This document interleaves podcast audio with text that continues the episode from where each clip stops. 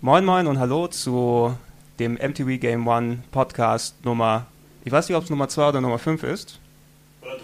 Oder drei. Oder 3. Zum nächsten MTV Game One Podcast nach den E3 Podcasts, die wir vor gefühlten äh, zwei Jahren gemacht haben. Ich bin der Gregor.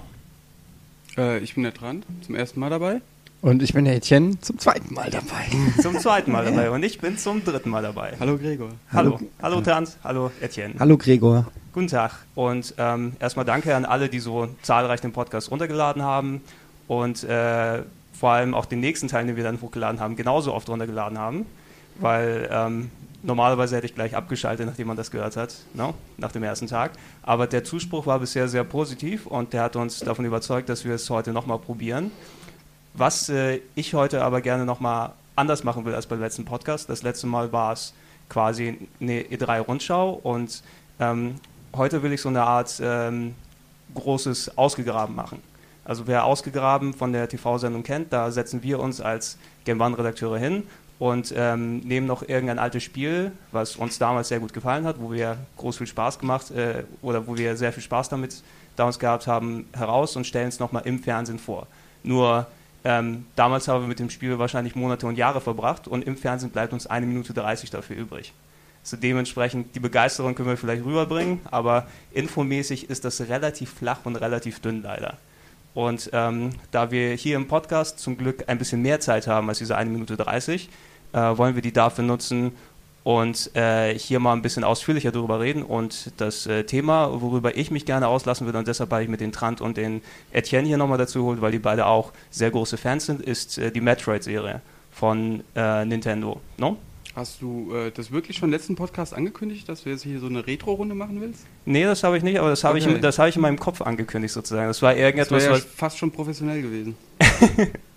ey, das- das ist unser Motto, fast schon professionell. Fast gut.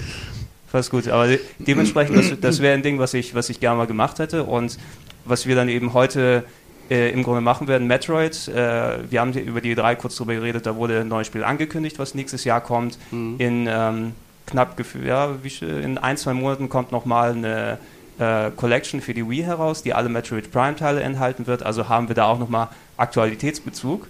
Und äh, was wir dementsprechend dann machen werden, ist, wir gehen die Metroid-Serie äh, Teil für Teil durch. Wir reden ein bisschen allgemein über die Spiele und dann, was wir über die Spiele so gedacht haben damals. No? Mir fällt schon eine Sache auf, die dich schon als echten Experten ausweist, ist nämlich, dass du es richtig aussprichst.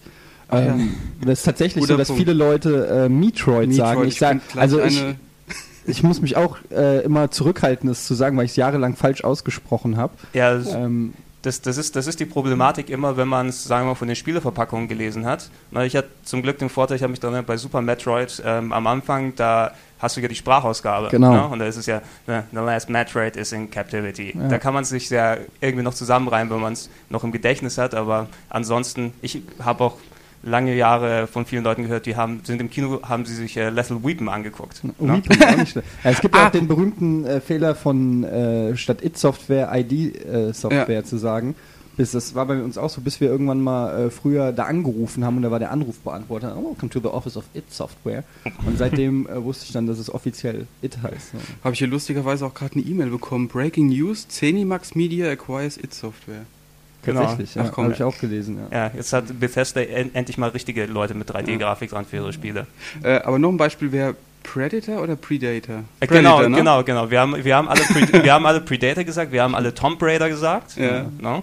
Tomb Raider, das B wird nicht ausgesprochen und Ah, ah ja, und heute ist das große Infamous-Problem bei uns angekommen. Okay, das Problem Ja. gibt's immer wieder. Das Problem gibt es immer es gibt wieder. ja auch Leute, die sagen Jay Lino. Also insofern. Ah. Der gute alte Lino.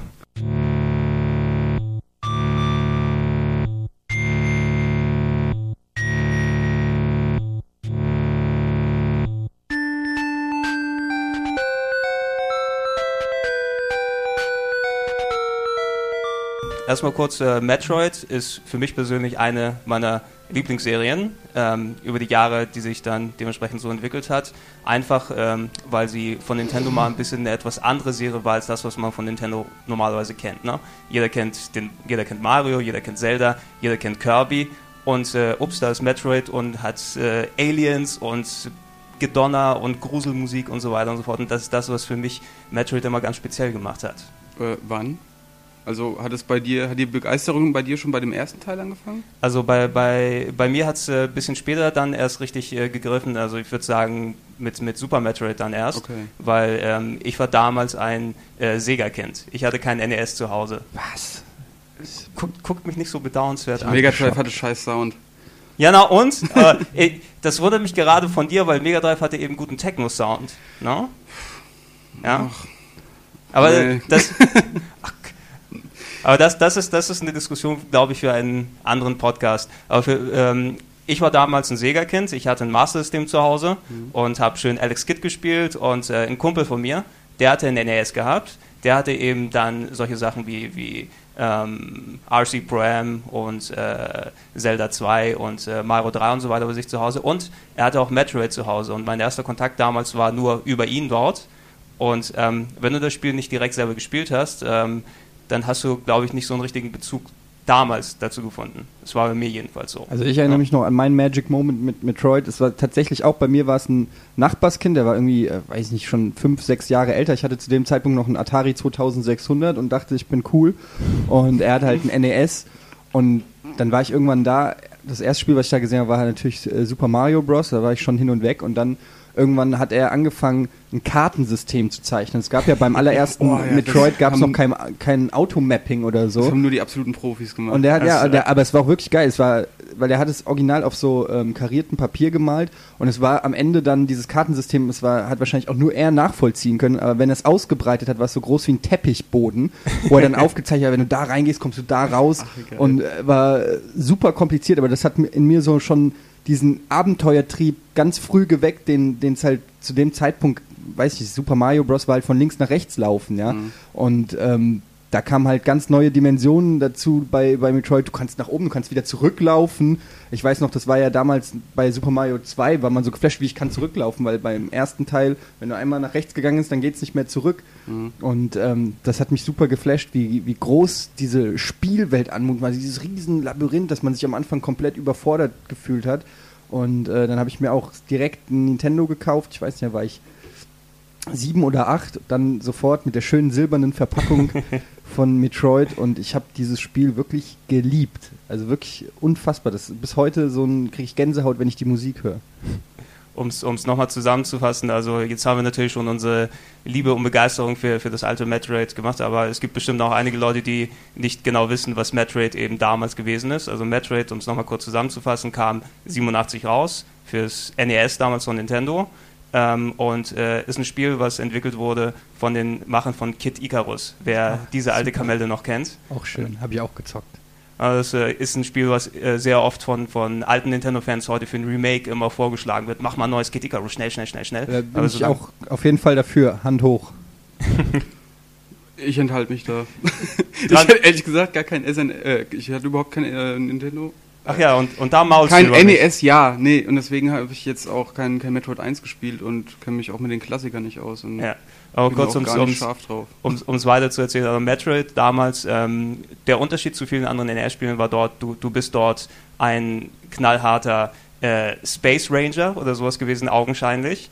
Der ist auf einem Alien-Planeten gelandet und eigentlich war das, womit das Spiel dich dann quasi losgelassen hat. Ne? Du bist auf diesem Alien-Planeten, du hast so einen dicken Roboteranzug an und dann bist du eben in einer Welt, die du quasi für ein NES-Spiel aus dem Jahre 87 unglaublich frei erkunden kannst. Mhm. Ne? Das war der Unterschied oder das Besondere damals zu Metroid. Es war diese, diese Freiheit, die du dort hast. Einfach nichts wie bei Mario, einfach du läufst von links nach rechts und hast ein Level dann geschafft oder vielleicht mal hoch und vielleicht mal runter.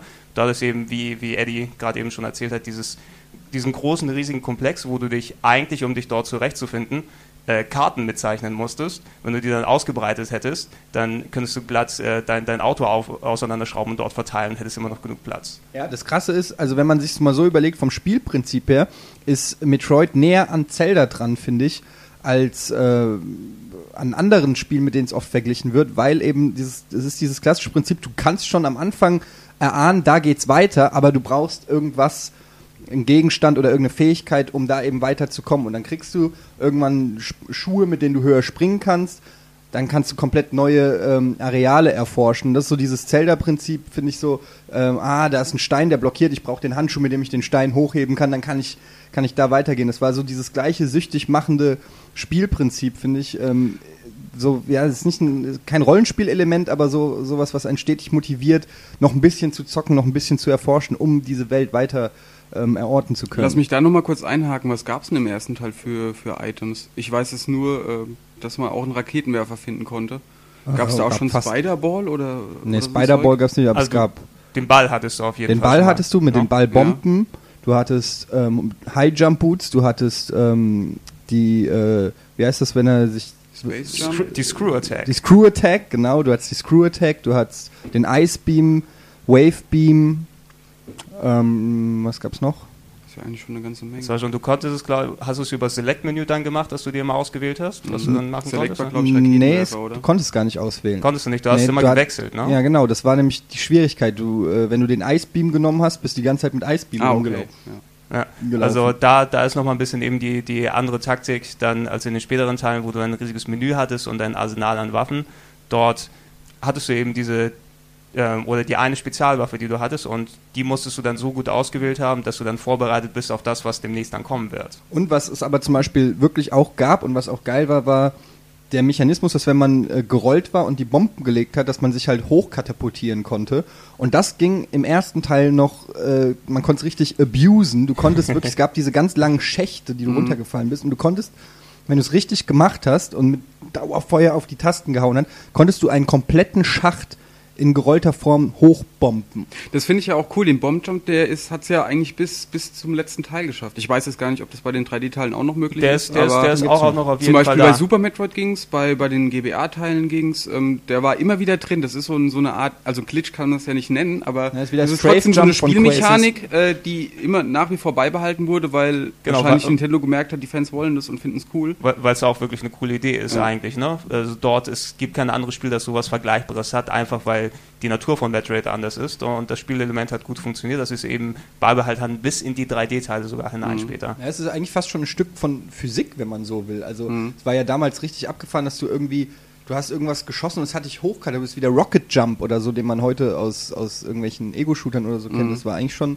eine ziemlich smarte Erfindung, wenn man überlegt, dass die jetzt wie alt 22 Jahre alt ist. 22 Jahre, ne? Ja, krass. und und ähm, eben unglaublich, dass sie damals eben schon so viel äh, Gedanken ins Spiel gepackt haben, dass, wenn du es dir heute anschaust, ich habe es mir in, in Vorbereitung auf den Podcast ähm, nochmal auf dem Gameboy angeschaut, was sie später nochmal als Remake rausgebracht haben. Und eigentlich ist ja noch immer noch alles da, was du heute von Metroid kennst. Äh, aber natürlich alles ein bisschen gröber, eben wie wir es erwähnt haben, keine Karte, dass du die Waffen nicht äh, separat wechseln kannst und so weiter. Aber das Spielprinzip funktioniert immer noch so, wie es ist. Ähm, was, was mir nochmal aufgefallen ist, was auch noch wirklich funktioniert, ist einfach die Stimmung äh, bei, bei absolut. Spielen. Also ich, ich denke mal, wenn ich mir das damals 87 als so unter 10-Jähriger mir angeguckt hätte, nachts äh, im Dunkeln, ne, und da bist du auf diesem äh, Alien-Planeten, irgendwelche Supermutanten schwirren in der Luft herum, du hast die, die bedrohliche Musik im Hintergrund und Ich hatte richtig Schiss vor Ridley, dem, äh, dem äh, einem der Endgegner, der so ein Drachenvieh ist, und ich hatte wirklich Schiss davor.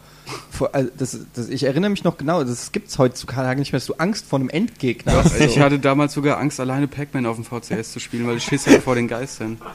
Das ist aber wirklich sehr ängstlich. Ja.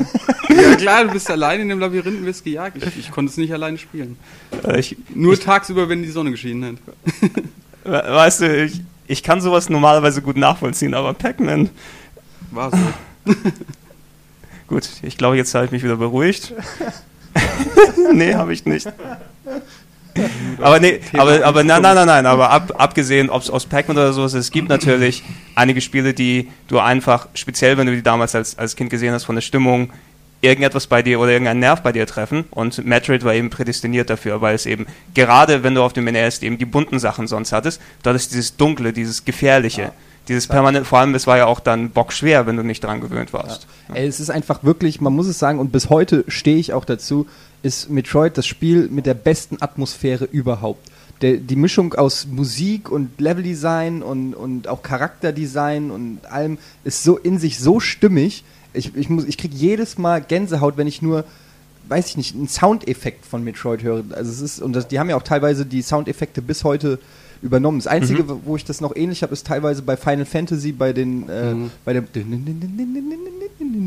ja, so, die Prelude. Da, genau, ja. da kriege ich auch noch Gänsehaut. Das sind so die zwei ja, Musikstücke, die in meinem Kopf irgendwie festgebrannt sind und wo ich mich immer freue, wenn ich sie höre. Ja, das, das ist das Schöne, wenn du so eine lang Sorry, gab es da auch die Jingles und so, die man heute kennt? Ja, ja. Den Safe-Game-Jingle und, und, so weiter. Also es, es ist okay. noch genau das Gleiche natürlich. Es, es sind noch die gleichen Komponisten, die dran waren, aber wenn sich sowas bei einer langlebigen Serie einfach festgelegt hat, Jingles, die damals funktioniert haben, das ist einfach wo der nochmal die, die, die Nostalgiedrüse im Hirn nochmal Sekret absondert.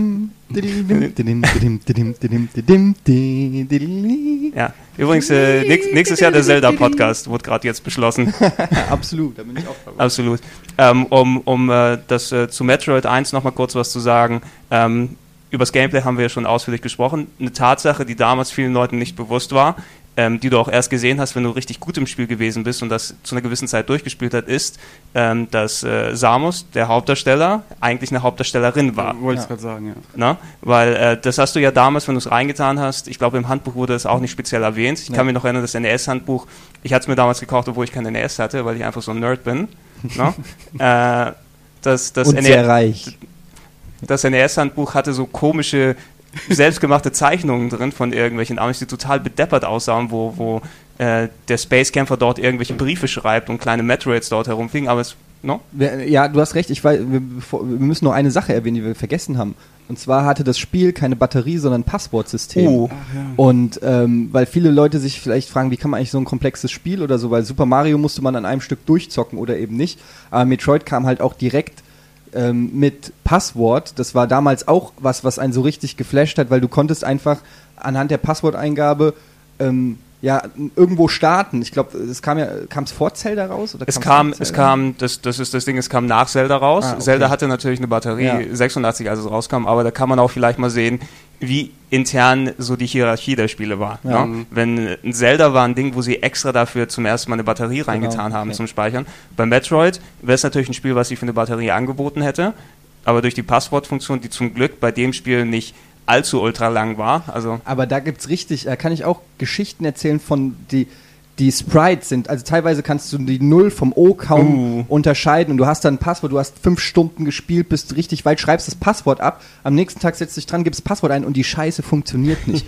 und du sitzt davor und drehst jeden Buchstaben und ich hatte das Problem und du hast es irgendwie falsch aufgeschrieben. Ich hatte am Ende Zettel mit Passwörtern und dann hast du, wusstest du nicht, welches Passwort ist für welchen Spielstand. Also da habe ich auch echt abenteuerlich viel Zeit mit äh, verbracht. Es gibt ja auch diesen Passwort-Sheet, ne? Justin genau, Bailey. Justin Bailey. Justin Bailey ist, äh, um das nochmal kurz zusammenzufassen, wenn ich jetzt nicht falsch äh, mich daran erinnere und ich finde den Wikipedia-Zettel gerade nicht, ähm, das war damals ein, äh, Am, äh, ein Ami, also ein Kind aus Amerika, was äh, einen Wettbewerb gewonnen hat bei Nintendo. Und äh, es wurde quasi dort als, als Cheat mit eingebaut. Das kann vielleicht nochmal geprüft werden hier, ob ich mhm. jetzt Scheiße laber oder nicht.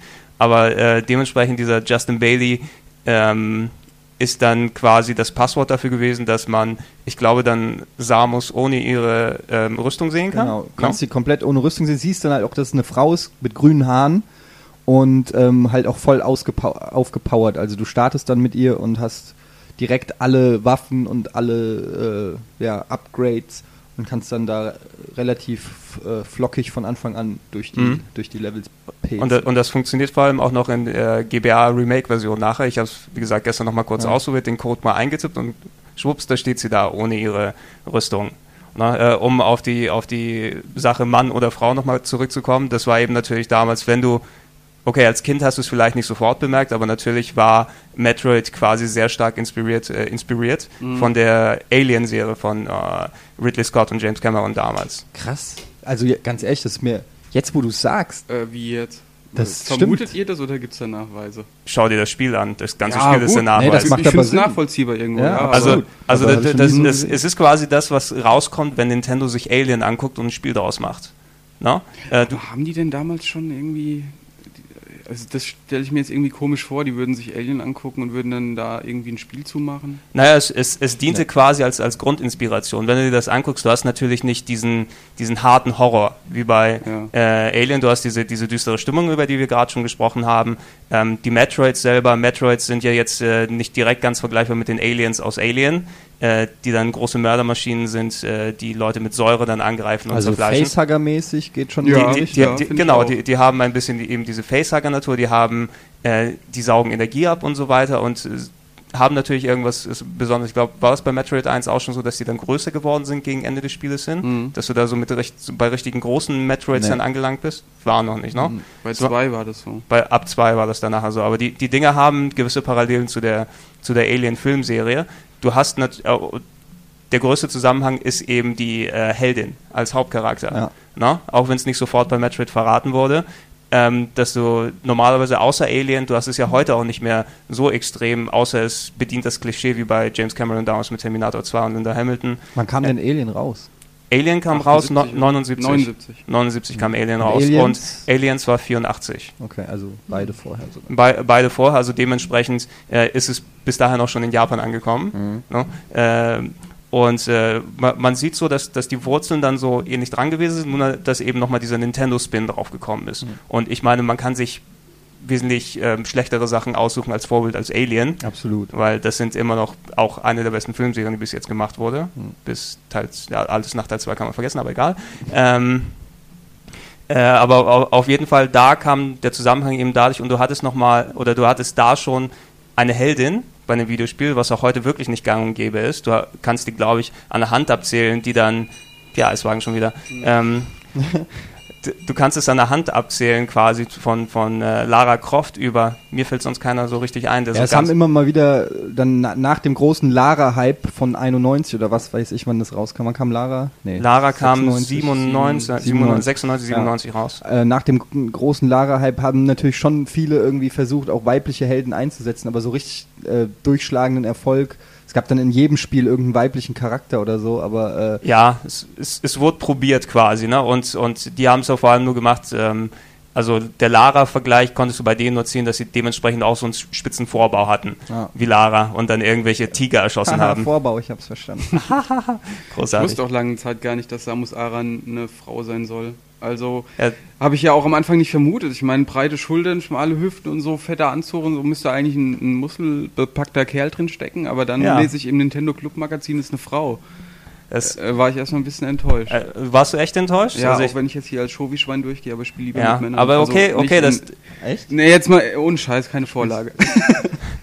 Ja, aber nee, das ist einfach, wenn es hier um Ballern und äh, Zeug in die Luft jagen geht, dann, ich weiß nicht, da muss es schon das, Ja, na gut, äh, okay, das kann, das kann ich nachvollziehen bei, ich glaube damals den, den 6, 7, 8, 10-Jährigen, die das damals gespielt haben, weil, oh, das ist ja ein Mädchen. Nee, Mädchen aber sollen das Deshalb ja, haben sie es ja schlau gemacht, dass es erst im Nachhinein rauskam. Genau. Wahrscheinlich wäre das Spiel wesentlich weniger gut angekommen bei uns äh, Knirpsen damals, wenn es von Anfang an eine Frau gewesen wäre. Aber so hat man halt sich der Illusion hingegeben, dass es ein Typ ist und am Ende kam eine Frau raus und hast dir gedacht, ja okay, hat aber trotzdem Spaß gemacht. Ja, okay. Äh, genau, genau. Du hast es, du, du hast es erst wirklich rausgefunden, wenn das Spiel dich schon überzeugt hat. Exakt. Ja? Und da war die, die äh, quasi Revelation, dass es eine Frau ist, die im Anzug drin steckt. Da war es einfach, aha, vielleicht können Frauen ja doch was. Und nicht, äh, wenn du es vorher gewusst hättest, da habe ich bestimmt Aliens mit einem äh, Bügeleisen oder sowas über dem Kopf. Ha! Das wird jetzt ganz fantastisch. Aber da, da haben sie quasi ähm, eine Sache eben, eine, eine Spielerheldin, die heute noch nicht gang und gäbe ist, haben sie damals soft eingeführt. Und das ist ja ein Konzept, was sich dann auch über die nächsten Teile gehalten hat. Es wurde ja auch nie, ich glaube, bis zum Anfang der Gameboy-Ära, äh, der, der GBA, viele Jahre später gesagt von Anfang an, dass es eine Frau ist.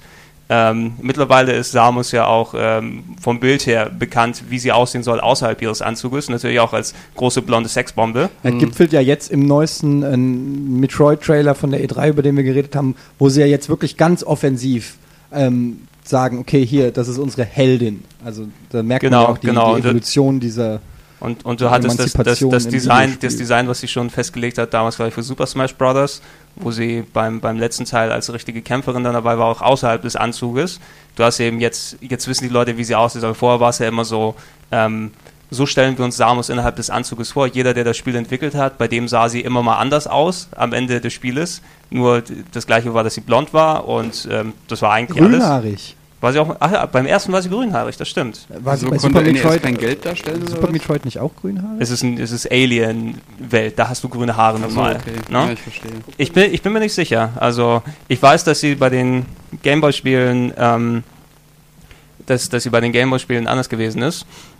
Ähm, bevor wir aber die Frage beantworten und gleich mit den nächsten Teilen zurückgehen, würde ich sagen, wir machen jetzt erstmal eine kurze Pause und sind gleich wieder da. Wenn, wenn du das Glück hattest, da noch ein gutes Spiel zu erwischen. Ja, ich weiß noch, ich hatte mir damals äh, Top Gun gekauft, ein dicker Düsenjäger drauf war und auch wieder diese Silberverpackung. Meine Mutter hat mich gezwungen, den sofort das umzutauschen, weil Kriegsspiel und so.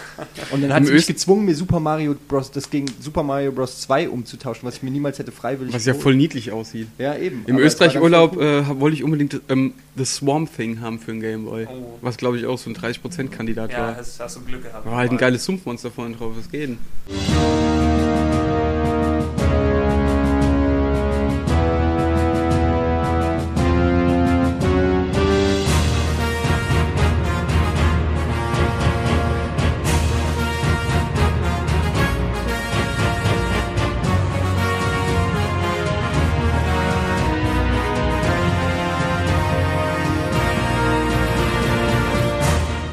Bevor wir uns jetzt noch weiter über Metroid 1 verquatschen, äh, würde ich gerne jetzt zum nächsten Teil gehen, weil da sind ja noch mehr Metroid-Spiele rausgekommen. Und der nächste Teil war 92, Metroid 2, Return of Samus, kam raus für den Game Boy. Und wenn ich mich nicht komplett irre, hat das Kollege Trans äh, ja äh, zuletzt sogar nochmal gespielt. Ja, habe ich kürzlich nochmal durchgespielt. Ähm, ich fange aber einfach mal vorne an, wie ich äh, als kleiner Bub, Bub äh, das Spiel unbedingt haben wollte. Da war ich mit meinen Eltern in Frankfurt unterwegs und sehe im Vorbeilaufen bei einem Videospielladen halt Metroid 2 in der Auslage und damals gab es kein Internet, äh, wenig Zeitschriften, ich wusste überhaupt nicht, was für eine Serie ist. Ich habe einfach nur das Cover gesehen, wie vorne dann halt so ein dick gepanzerter Cyberkämpfer mit fetten Schultern und einer einem Waffenarm halt äh, in cooler Pose da hockt und musste das Spiel unbedingt haben und da musste ich halt die Eltern ewig nerven, bis sie mir das kaufen.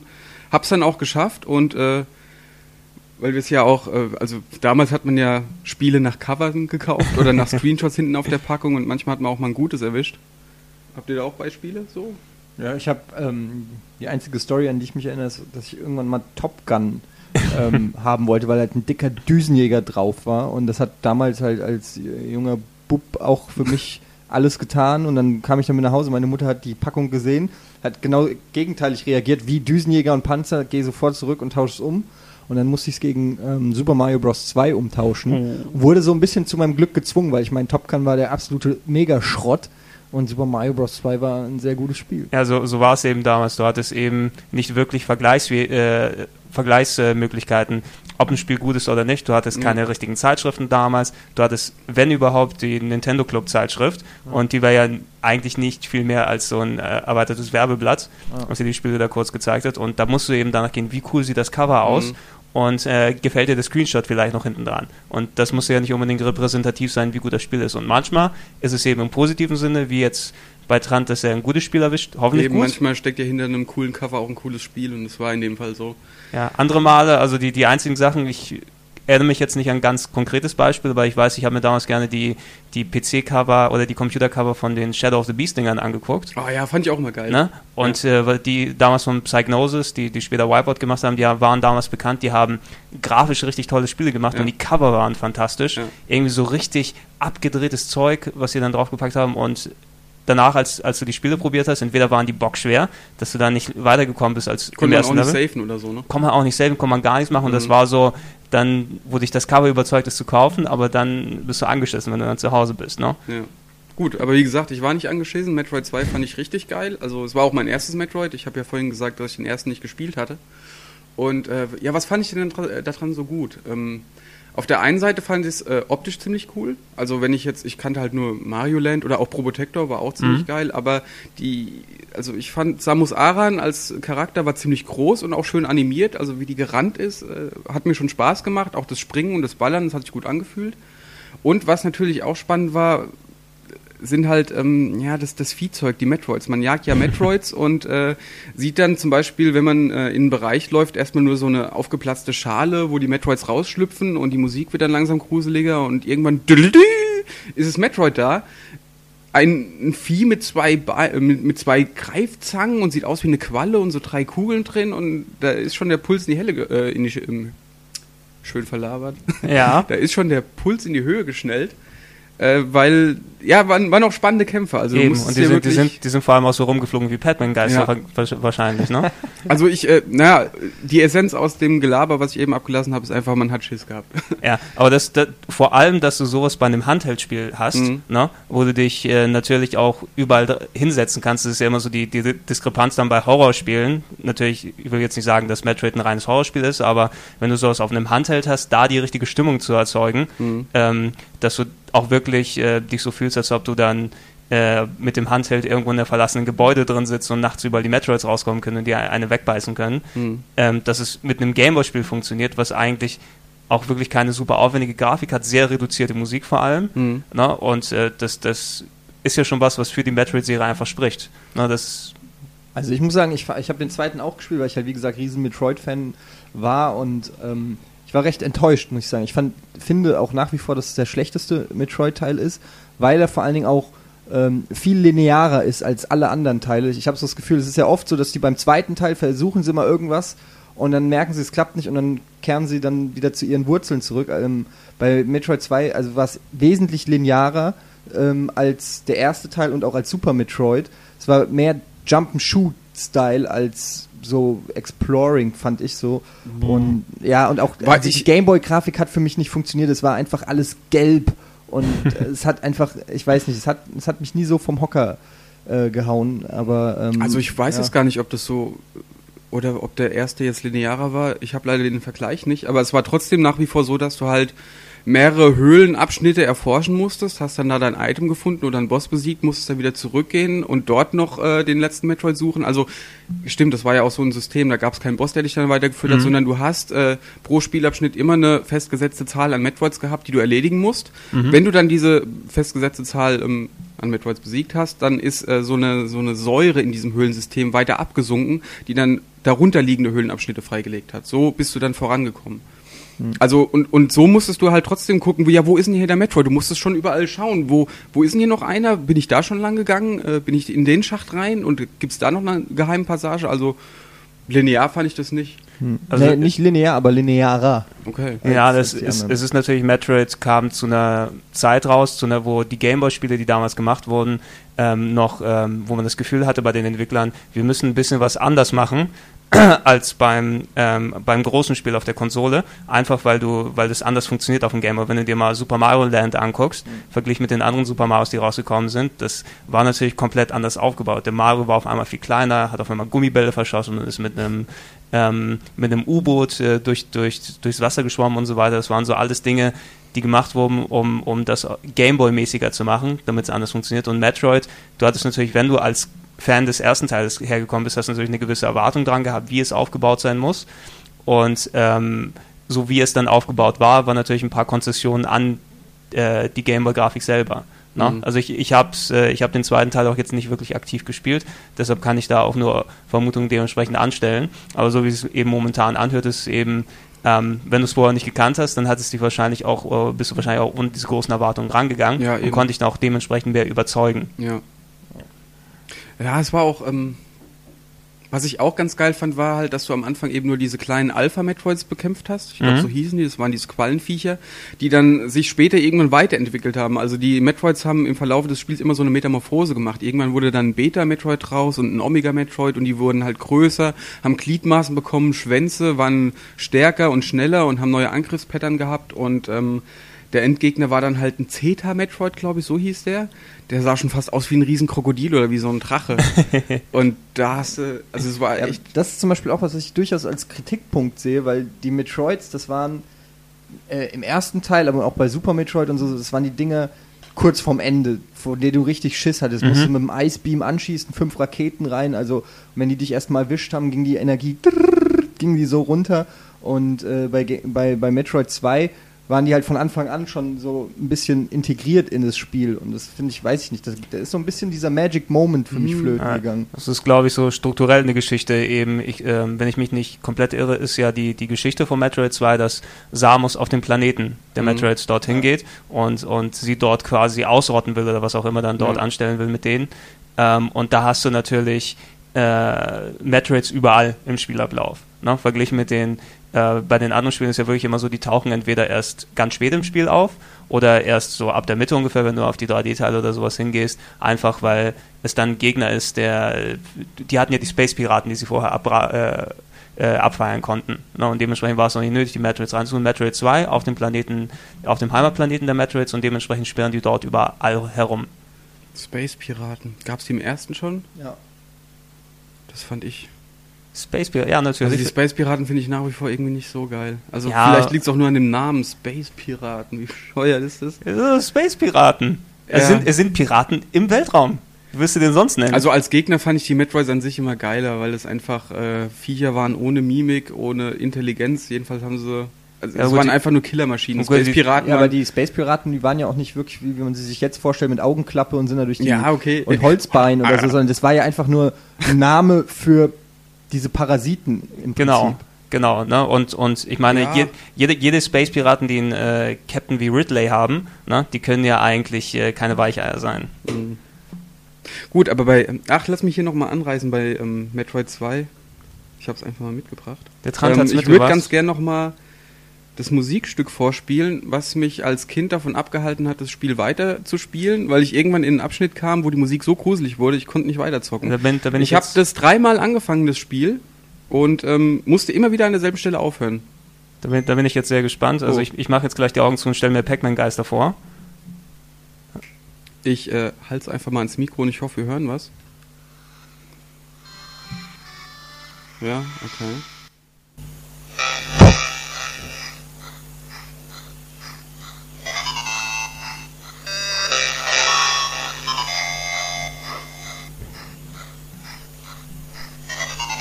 Okay. Also, also man gruselig. Hört, ja. Hat man es gehört? Ich weiß nicht. Ich nee. fand schon gruselig, dieses. Du bist hier in so einem schwarzen Höhlenlabyrinth und äh, alles außerirdisch und weißt ganz genau, die Bedrohung lauert hinter jeder Ecke und ich, ich hatte einfach Schiss. Ich konnte es erst, glaube ich, mit 15 durchspielen oder so. ich weiß, ich hatte zwischen, ich hatte es zwischenzeitlich auch verkauft, deswegen konnte ich es, also als Kind hatte ich es nie zu Ende gespielt, wegen dieser Scheißmusik. Was, was, was soll ich erzählen? Ich konnte Resident Evil erst vor drei Jahren durchspielen, weil vorher hat es nicht funktioniert. oh Mann, ähm, wir sind echte Schisser. Wir sind echte Schisshasen. Aber ist aber auch kurz vor Ende hier. Ich sehe gerade, ein Metroid ist noch übrig und das ist der allerletzte Endgegner. Das ist also quasi. ich, ich, ich äh, kann es auf jeden Fall schon mal nachvollziehen. Einfach, ähm, du hörst eben dieses dieses ähm, gemischte Atonale, was dort drin ist. Ne? Ja. Ne? Du hast nicht diese lustige Funky-Musik, die dann durchgeht. Einfach da gibt es so. keine Melodien, die genau. scheißen auf Rhythmus und auf Harmonie, da muss alles ekelhaft klingen. Genau, in, in, den, Tiefen, in den Tiefen des Metroid-Planeten ist eben keine Big Band, die dir äh, lustige Themes vorspielt. Das sind nur Killermonster. Genau, Killermonster, die dann atmen und so weiter und so fort. atmen, ja. Auf, auf jeden Fall eine ganz coole Geschichte. Ähm, das ist auch ziemlich scary dann wahrscheinlich. Oh ja, ja, vor allem, wenn die Geister auftauchen. Also. Das ist auch richtig angsteinflößend. Das ist der Sound von Pac-Man übrigens. Ja, von Pac-Man der Atari-Version, die ich ja. bis zum Erbrechen gespielt habe. Nee, ich, ich hatte da schon ein bisschen Bammel vor. So. Ja, nee, kann, also ich glaube, unsere Zuhörer werden das jetzt auch nochmal nachvollziehen können. Weil ja. also da gibt es ja keine zwei Meinungen. Darüber. Also und, und ich, ich bitte ich bitte die Leute ja. zu entschuldigen, die jetzt gerade eine Panikattacke vor dem. Oh nein, äh, er ist verreckt. Oh. Was ein Terrorsound, ey. Tja. Das ist schon eine traumatische Kindheit gewesen. Das ist der, der Klingelton bei der Al-Qaida oh. wahrscheinlich. Ja.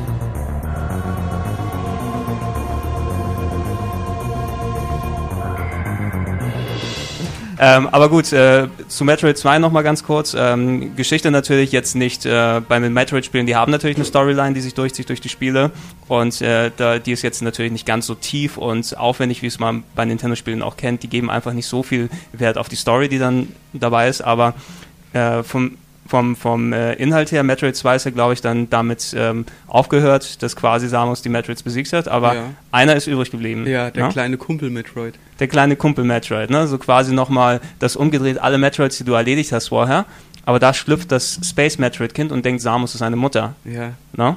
Wie ist denn das begründet oder kommt das später nochmal vor? Also, es geht direkt, um da auch mal die Überleitung zum nächsten Teil zu schaffen, es geht direkt in Super Metroid weiter mit, mit der Geschichte. Wenn du ähm, Super Metroid ist dann quasi der, der dritte Teil der Serie, der ist äh, 94 auf dem Super Nintendo erschienen und äh, war damals geplant als der große Abschluss von Metroid. Äh, und äh, hat die Geschichte sozusagen fortgeführt. Wenn du es angemacht hast, damals Super Metroid auf dem Super Nintendo, hatte ich gleich ähm, was ich damals sehr beeindruckend äh, fand, eben ein, ein Intro begrüßt, wo richtig gesprochen wurde dort. Ja. Es war natürlich Sprachausgabe noch äh, damals zwar auch schon gang und gäbe, dass es bei Spielen drin ist, aber nicht in dem Umfang und der Qualität, weil du hattest kein Rauschen. Ne? Es fängt damit an, wir haben es kurz angesprochen, The Last Metroid is in Captivity. Ne? Der letzte Metroid wurde gefangen, Samus hat den Metroid damals auf dem Planeten gefunden und bei Wissenschaftlern abgegeben. Ne? Das war die Geschichte. Ah. Und äh, dann fliegt sie von der Wissenschaftlerstation weg, wo sie ihn abgegeben hat, aber ein Notruf äh, erlangt sie. Sie geht wieder zurück und das ist das Intro, was man von Super Metroid dann spielt. Die ist auf der Space Station und dort entdeckt sie äh, die ganzen Wissenschaftler umgebracht. Und der kleine Metroid wird von Ridley, dem Anführer der Space Piraten, geführt. Ridley ist natürlich dieses große, riesige Flugskelett-Echsen-Alien-Monster. Ja. Und von dem kriegt Samus Aran ja auch gleich auf die Fresse am Anfang vom ersten Teil, äh, vom dritten Teil. Ne? Vom dritten Teil, genau. genau. Das, äh, Ridley kommt quasi an, zerstört äh, die Station halb, äh, entführt den Metroid und drückt den Selbstauslöser für die Selbstzerstörung. Ne? Und die, die erste Aufgabe, die du über Metroid machst, was immer noch, finde ich, eines der coolsten Videogame-Intros ist, quasi, die du selber spielen kannst, dass du von der Station flüchten musst, während der Counter runtergeht, die Station links und rechts wegkippt ja. und runterbricht und so weiter. Panik pur. Panik pur einfach, ne? Und das, das einfach ein fantastisches Intro damals war. Warte, hier kommt.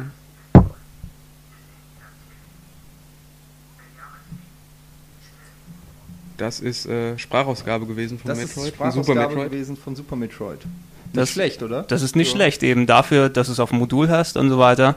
Und das hatte ich einfach schon mal richtig gut eingestimmt. Ähm, auf quasi, um, ich will es jetzt mal äh, einfach ganz bescheiden sagen, eines der besten Spiele, die auf dem Super Nintendo rausgekommen sind. Mhm. Eines der besten Spiele überhaupt, bis heute, meiner Meinung nach. Es gibt kaum ein Spiel, das ich öfter gespielt habe und ich muss jetzt an der Stelle, kann ich wirklich mal ähm, erzählen, wie verrückt ich damals war auf diese Serie. Ich habe mir damals Super Metroid importiert für 250 D-Mark. Okay. Ähm, die japanische Version, die ich immer noch habe. Ich habe viele ähm, meiner Super NES-Spiele verkauft, aber das ist das einzige Spiel, was ich immer noch habe und auch niemals verkaufen werde. Ähm, das Gute daran war, dass es englische Bildschirmtexte hatte in der japanischen Version, was einfach sensationell war. Und 250 Mark damals, ich weiß nicht, ähm, ob, wie man das äh, heute äh, übersetzen soll, wie viel Geld das ist für wie alt, wann kam ich, wann kam es raus? Wie alt war ich da? Ja, 94. 94, da, war also 16, 15. Ja. 15, 16 irgendwie so. Und ähm, ja, unfassbar vieles, viel Geld und ich bereue bis heute keinen einzigen Pfennig, den ich investiert habe. Und gerade was du auch äh, eben angesprochen hast mit dieser Story, gerade Metroid war ja wenig Story. Es gab ja nicht wie bei Zelda oder so irgendjemanden in einer eine Stadt, wo du hingehen konntest und hast mit irgendwelchen NPCs gequatscht und die haben irgendwas erzählt, sondern die Story wurde ja allein, sag ich mal, durch das Setting kreiert im Prinzip. Also im ersten Teil gab es ja, glaube ich, gar keinen Text irgendwo. Äh, Im zweiten Teil dann schon ein bisschen mehr bei Super Metroid dann kommen wir bestimmt auch gleich drauf, durch das Ende wurde ja anhand der Inszenierung des Endes im Prinzip eine Geschichte erzählt, die einen aber trotzdem mitgerissen hat. Und da muss man eigentlich immer noch ja, Respekt zollen dafür, dass Nintendo es geschafft hat, ohne viel Text oder Zwischensequenzen eine äh, spannende Story zu erzählen. Genau, genau. Das ist einfach eine reduzierte Methode, die sie angewandt haben, um ihre Geschichte dort zu erzählen. Und es hat auch wirklich ja keine Cutscenes in dem Sinne gebraucht, die du bei anderen Spielen sonst hast. Ähm, es hat einfach durch das, was du am Anfang gesehen hast, hat ja das, das Grundthema gesetzt. Der Metroid wurde entführt, du bist auf dem Planeten und willst ihn quasi zurückholen oder die Space-Piraten besiegen. Na, und ähm, um äh, auch nochmal darauf zurückzukommen, also ich kann es wirklich absolut nachvollziehen. Das ist immer, das ist auch für mich immer der, der Grad, je nachdem, wie gut ich selber ein Spiel finde, bereue ich es jetzt, so viel Geld für sowas ausgegeben zu haben. Mhm. Ne? Also bei Metroid habe ich damals Glück gehabt. Ich habe jetzt keine 250 Mark ausgegeben, aber ich habe es auch ein, zwei Jahre, ein, zwei Jahre später bekommen. Das ist auch noch eines der wenigen Super Nintendo-Spiele, die ich zu Hause bei mir im Regal stehen habe, obwohl ich kein Super Nintendo mehr habe. Ne? Ich habe kein Gerät mehr, wo ich es abspielen kann, aber ich kann mich einfach nicht von diesem Spiel trennen. Ich, ich, musste, ich musste Super Metroid nachholen. Ich habe mir irgendwann mal, ich habe irgendwann mal ein äh, original verpacktes Super Nintendo gekauft und habe mir dann auch noch Super Metroid gekauft und habe das, glaube ich, erst vor zwei Jahren durchgespielt. Äh, damals, als es neu rauskam, ähm, hatte ich nämlich irgendwie so eine keine Ahnung, der Arzt sagt Augenmigräne. Ich hatte dann immer so Augenflimmern vom Zocken. Okay, jetzt da erkennt man den richtigen Nerd. Und dann hat der Arzt gesagt, äh, du darfst jetzt nicht mehr zocken und ich musste mein Super Nintendo verkaufen. Das war halt ungefähr mhm. zu dem Zeitpunkt, wo Super Metroid rauskam. Oh nein. Da durfte ich ein Jahr kein Fernsehen gucken, nichts spielen. Ja, muss man sich Horror. mal vorstellen. Und da habe ich ab und zu mal bei einem Kumpel halt äh, zugeschaut, wie er Metroid gespielt hat. Ja, und da, was, ja gut. Was schade ist, ist, dass die deutsche, also finde ich zumindest, aber das ist auch wieder Nerd-Stuff, dass die deutsche Verpackung ist so un unfassbar hässlich. Diese ah, riesen fetten Packungen mit Players Guide, glaube mhm. ich, schon inklusive, weil man die deutschen Zocker eh äh, für noch nicht fähig gehalten hat. Ähm, ver verglichen mit dem Artwork und, und, dem Aussehen von der japanischen Packung kann ich gerne mal mitbringen oder mal ein mhm. Foto äh, oder ihr googelt es einfach. Das machen mal. wir nachher mal. Ist äh, auf jeden Fall ja ein Unterschied wie Tag und Nacht die japanischen Verpackungen und Anleitungen und all der Kram. Also ja, die, die was ich jetzt gerade noch sagen, oder was, was findet ihr an Met, äh, Quatsch, an Super Metroid so, so geil irgendwie? Was, hast, also was haben es anders gemacht als den zweiten Teil? Also Su Super Metroid, wie gesagt, ich kannte den ersten Teil damals jetzt nur vom Spielen bei einem Kumpel, also war ich noch nicht wirklich tief drin in ja. der Mechanik, wie es funktioniert und für mich war es damals quasi der Start von, von Metroid, eben das Spielprinzip, wie es dann eben funktioniert durch was wir vor, vorhin schon erzählt haben mit den Waffen, die dort verteilt haben, dieses Nonlineare, dass du nicht einfach von links nach rechts läufst, sondern eine Welt hast, die du erkunden kannst und ähm, nach und nach eben immer diese Fähigkeiten freischaltest und dann auch immer besser lernst, mit denen umzugehen. Das ist ein Ding, was du, das, das vergleiche ich zum Beispiel ganz gerne mit so aktuellen Sachen, wenn du sowas wie Infamous zum Beispiel siehst. Da wird das ja jetzt auf die Spitze getrieben, dass du auch als ähm, kleiner Hyopai anfängst und dann kriegst du immer mehr Superkräfte und entwickelst dich irgendwann mal zu dem, der sich von Hochhäuser zu Hochhäuser schwingen kann und durch die Luft fliegen kann und so weiter und so fort. Das ist eben ein Spielprinzip, was aktuell ist und Metroid hat quasi, als er, oder Super Metroid für mich als erstes damit angefangen, diese Struktur wie sie dort gewesen ist. Ich bin ja eh einer, der ein bisschen aus der Adventure-Rollenspielecke mehr kommt, der natürlich auch gerne Actionspieler und sowas spielt, aber was Super Metroid gemacht hat, ist, es, ist hat das für mich dann verknüpft. Mhm. Ne, dieses Erkunden, dieses Abenteuer zusammen mit einem mit Gameplay, mit Action, mit äh, Jump'n'Run-Geschichten äh, und vor allem eben mit ähm, Stimmung, Grafik, Musik, wie ich sie eigentlich vorher noch nicht gesehen habe. Was ich richtig geil fand, waren die Items. Ähm, einmal der Grappling Beam, der war in Super Metroid neu. Großartig. Der hat sich geil angefühlt. Und dann noch, da gab es noch so einen, so einen Hyper-Run-Modus, oder? Wie hieß das? Genau, das ist Wo du dich Jump. aufladen konntest und dann ist er sauschnell gerannt, so Lightspeed-mäßig, hat noch so äh, Silhouetten hinter sich hergezogen und konnte viele, Mauern durchbrechen. Es gibt ja auch, da gibt es ja auch richtig viele Gimmicks. Du kannst den ja aufladen und dann in die Luft äh, es springen. Sah geil und kannst aus, ja. noch mal richtig. Das ist also, also, was mir bei Super Metroid auch gefällt, ist, dass ähm, es gibt so viel zu entdecken, es gibt so viele Geheimnisse. Du kannst das Spiel ganz normal durchspielen und hast wahrscheinlich nicht mal die Hälfte von dem gesehen, was das Spiel wirklich zu bieten hat. Oder du kannst wirklich akribisch suchen und du findest an Stellen manchmal was, da kannst du ein Stück Mauer wegbomben, rollst durch und es eröffnet sich nochmal ein komplett neues Gebiet mit neuen, neuen Sachen. Ähm, ist, was dich motiviert, wirklich auch schon wenn das Spiel recht weit fortgeschritten ist, du schon recht stark bist, nochmal an ganz alte Orte zu gehen und alles abzuscannen mhm. und zu gucken. Du kriegst ja sogar noch ja, diesen genau. Scanner am Ende, womit du dann wirklich, ich bin wirklich, äh, diesen X-Ray-Visor, wo ja. ich bin wirklich in jeden Raum gegangen, habe jede Wand abgescannt. Ähm, ich glaube, es gibt nicht sogar auch so eine Prozentanzeige. Ja, doch. Es, es gibt das, aber dieses essentielle Spielprinzip haben wir eigentlich schon gar nicht angesprochen, dass man eben ähm, Mauerblöcke anschießen kann oder eben scannen kann in Super Metroid und sieht dann, okay, da kann ich vielleicht eine Mauer durchbrechen oder Blöcke mit einem Pfeil drauf heißen, hier kommst du nur mit dem ähm, Hyperrun-Modus durch. Ja, ja, also so kannst du dann halt die, die Levels äh, abchecken nach geheimen Orten und ähm, Genau, das, das, das ist die Natur der Geschichte. Also ja. wir, wir haben es im Grunde ja schon ähm, zusammengefasst, dass du eigentlich diese große zusammenhängende Welt hast. Ähm, um es nochmal als das Beispiel bei Metroid 1 zurückzuholen, du hast ja von der großen Karte dort gesprochen. Mhm. Ein netter Fact, den ich zuletzt gelesen habe, ist, die Karte, so wie sie aufgebaut ist, der allerletzte Raum von Metroid 1 liegt genau direkt über dem Startraum, wo du anfängst. Mhm. Ne? Also wenn du die ähm, richtig so auseinanderlegst, dass es von den Abständen und so weiter auch passt. Es ist perfekt so ausgelegt, dass, dass die Räume untereinander wirklich verzahnt sind und auch von cool. der Geografie Sinn machen. Ne? Also oft ist es ja bei Videospielen, du gehst irgendwo links aus die Tür ja. und tauchst irgendwo komplett anderswo auf. Bei Metroid ist alles so genau drin verbaut und dadurch ähm, dass sie das mit den Items so gelegt haben, dass du nur über bestimmte Wege irgendwo hinkommst oder Wände durchbrechen kannst, ähm, haben die einfach diese Struktur geschaffen, dass du so eine wirklich ein richtig gutes Level-Design ja, dort ja. hast, dass du, dass du selber erkunden kannst. Du hast ja auch, äh, was wir angesprochen haben, bei Super Metroid erstmals Automapping. Richtig. Ein mhm. System, ja. das sich zum Beispiel bis heute bewährt hat auf den Gameboy-Teilen oder auch bei den Castlevania-Teilen, was allein schon vom Look her fast eins zu eins übernommen wurde. ein fantastisches Automapping, weil es meiner Meinung nach ähm, nicht so ist wie bei vielen Spielen, dass es schon zu viel verrät, sodass du die Map siehst und sagst, aha, okay, ich weiß, hier ist schon alles genau, erkundet, aber gleichzeitig genug äh, dir bietet, damit du die Orientierung ähm, behältst. Das hat auch versteckte Items angezeigt, oder die Karte? In Form von kleinen Punkten. Das heißt, wenn du in einem Raum eine kleine, einen kleinen Punkt gesehen hast, wusstest du, in diesem Raum gibt es noch ein ja, verstecktes du, du konntest, Item. Du konntest dir, ich glaube, du hast es erst gesehen, du hattest ja diese Kartenstation, wo du dir einen gewissen Abschnitt ja. dann runterlädst. Du bist mit, mit ähm, Samus dann quasi in getrennte Räume reingegangen. Dort konnte sie sich dann quasi anschließend reinhacken in das System des Levels und der hat dir einen gewissen Bereich des Levels schon mal angezeigt, wie das ungefähr aussehen kann, wo du ungefähr dann das angucken kannst und, und dort waren dann auch, glaube ich, die Items-Verzeichnisse, wenn du das erst gefunden hast. Ja. Ähm, wenn wir bei den Räumen hier schon sind, das ist natürlich auch eine Sache, dort wird endlich ein richtiges Speichersystem gemacht, ja. mit, mit den äh, jetzt mittlerweile altbekannten Safe-Räumen, wo du dann reingehst. Obwohl, gab es auch beim zweiten. Gab es ja auch beim zweiten? Ja. Okay, dann Einfach auf eine Säule stellen, Safe drücken, ging auch sau schnell.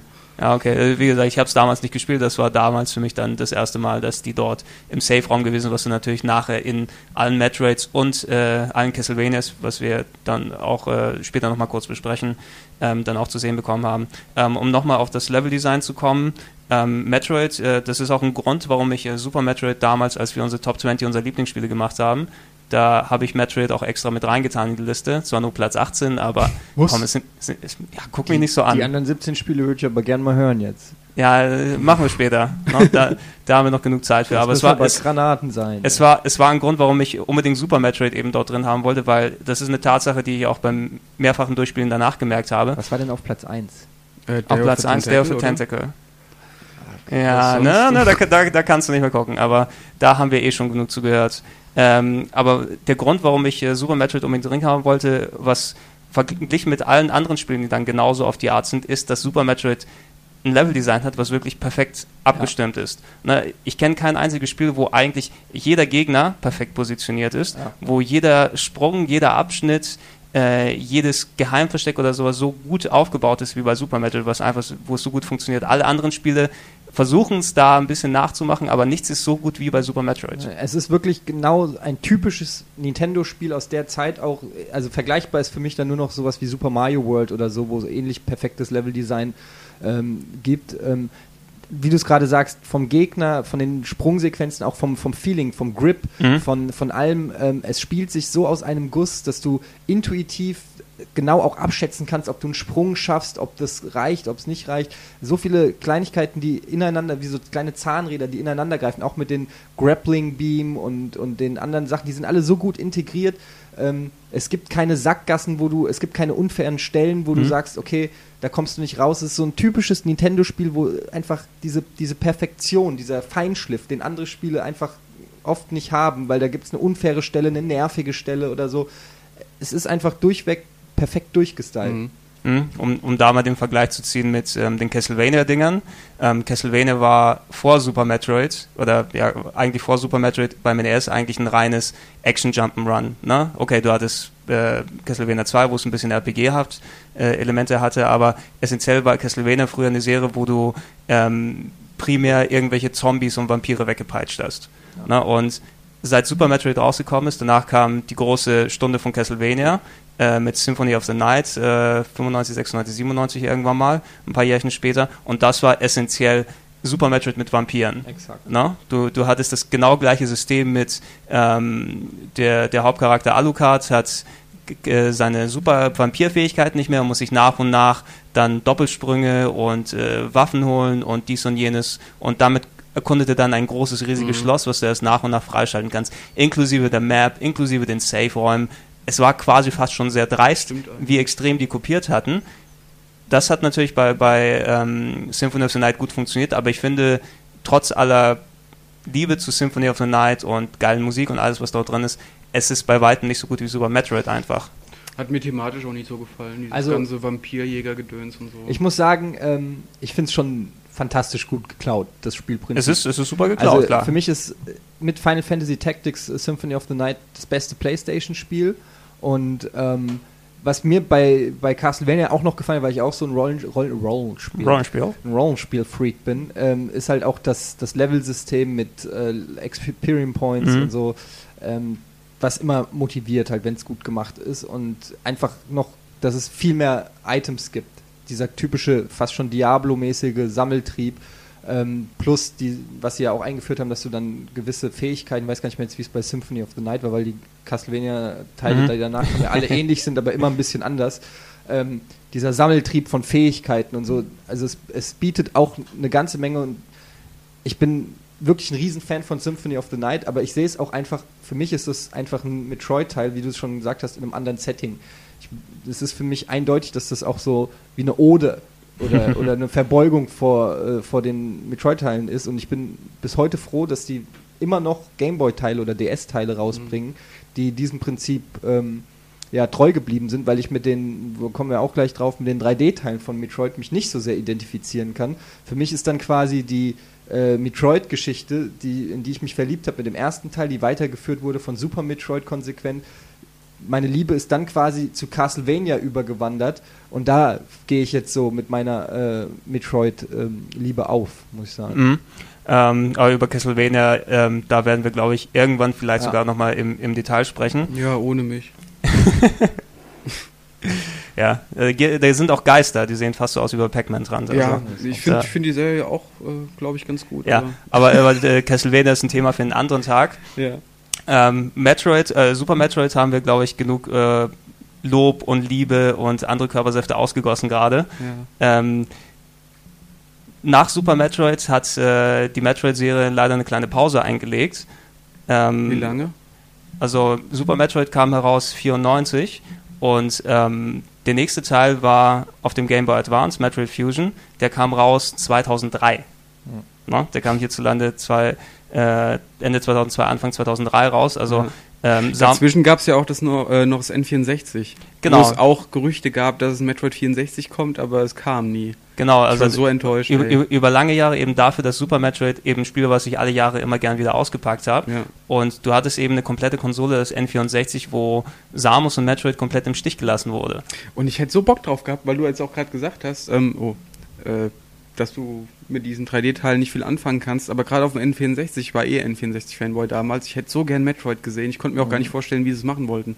Da habe ich auch schon überlegt, machen sie einen Ego-Shooter draus oder vielleicht irgendwie so Third Person und so. Und ja, du, du, du, du ich hätte es mir geil vorgestellt. Du, du, du warst dir natürlich irgendwie sicher, wenn es auf dem N64 gekommen wäre, die hätten es ja irgendwie in 3D rüberpacken sollen. Ja. Und ähm, das wäre ähnlich eben gewesen wie bei Zelda und bei Mario. Vorher konntest du dir nicht wirklich vorstellen, wie sowas in 3D genau funktionieren kann. Mhm. Ne? Und dann, genau wie bei Super Mario 64, genau wie bei Zelda Ocarina of Time, hat es Nintendo beim ersten Mal gleich richtig gemacht. Ne? Mhm. Und ich wäre auch sehr gespannt gewesen, wie hätten sie es gemacht, da Metroid in, in 3D zu übertragen, weil äh, Castlevania wollen wir nicht so viel drüber reden, aber Castlevania hat den Schritt auf dem N64 in 3D gemacht und es war gruselig scheiße. Mhm. Auf, dem, auf dem N64, weil sie einfach, ähm, weil du dort sehr deutlich gemerkt hast, dass Meinst die Leute. wir jetzt wieder bei Castlevania? Genau, bei Castlevania. Kurz, kurz nur, ne? Aber da, das ist eben, die haben es vermasselt auf dem N64, weil die hatten keine Ahnung, wie sie ihr 2D-Spielprinzip vernünftig auf 3D umsetzen können. Dem fehlte eben diese, diese gute Idee, wie bei äh, Mario 64 und, und äh, Ocarina of Time, wie du es in, in 3D funktionieren lassen kannst. Und da war einfach Schwachsinn. Ne? Mhm. Und das hätte Metroid genauso gut erlangen können. Deshalb war ich auch ein bisschen froh, okay, wenn die schon Castlevania vermasselt haben, mhm. dann immerhin kein Metroid. Ähm, aber dann das neue Metroid äh, nach lange hm? Metroid Fusion auf dem Game Boy Advance.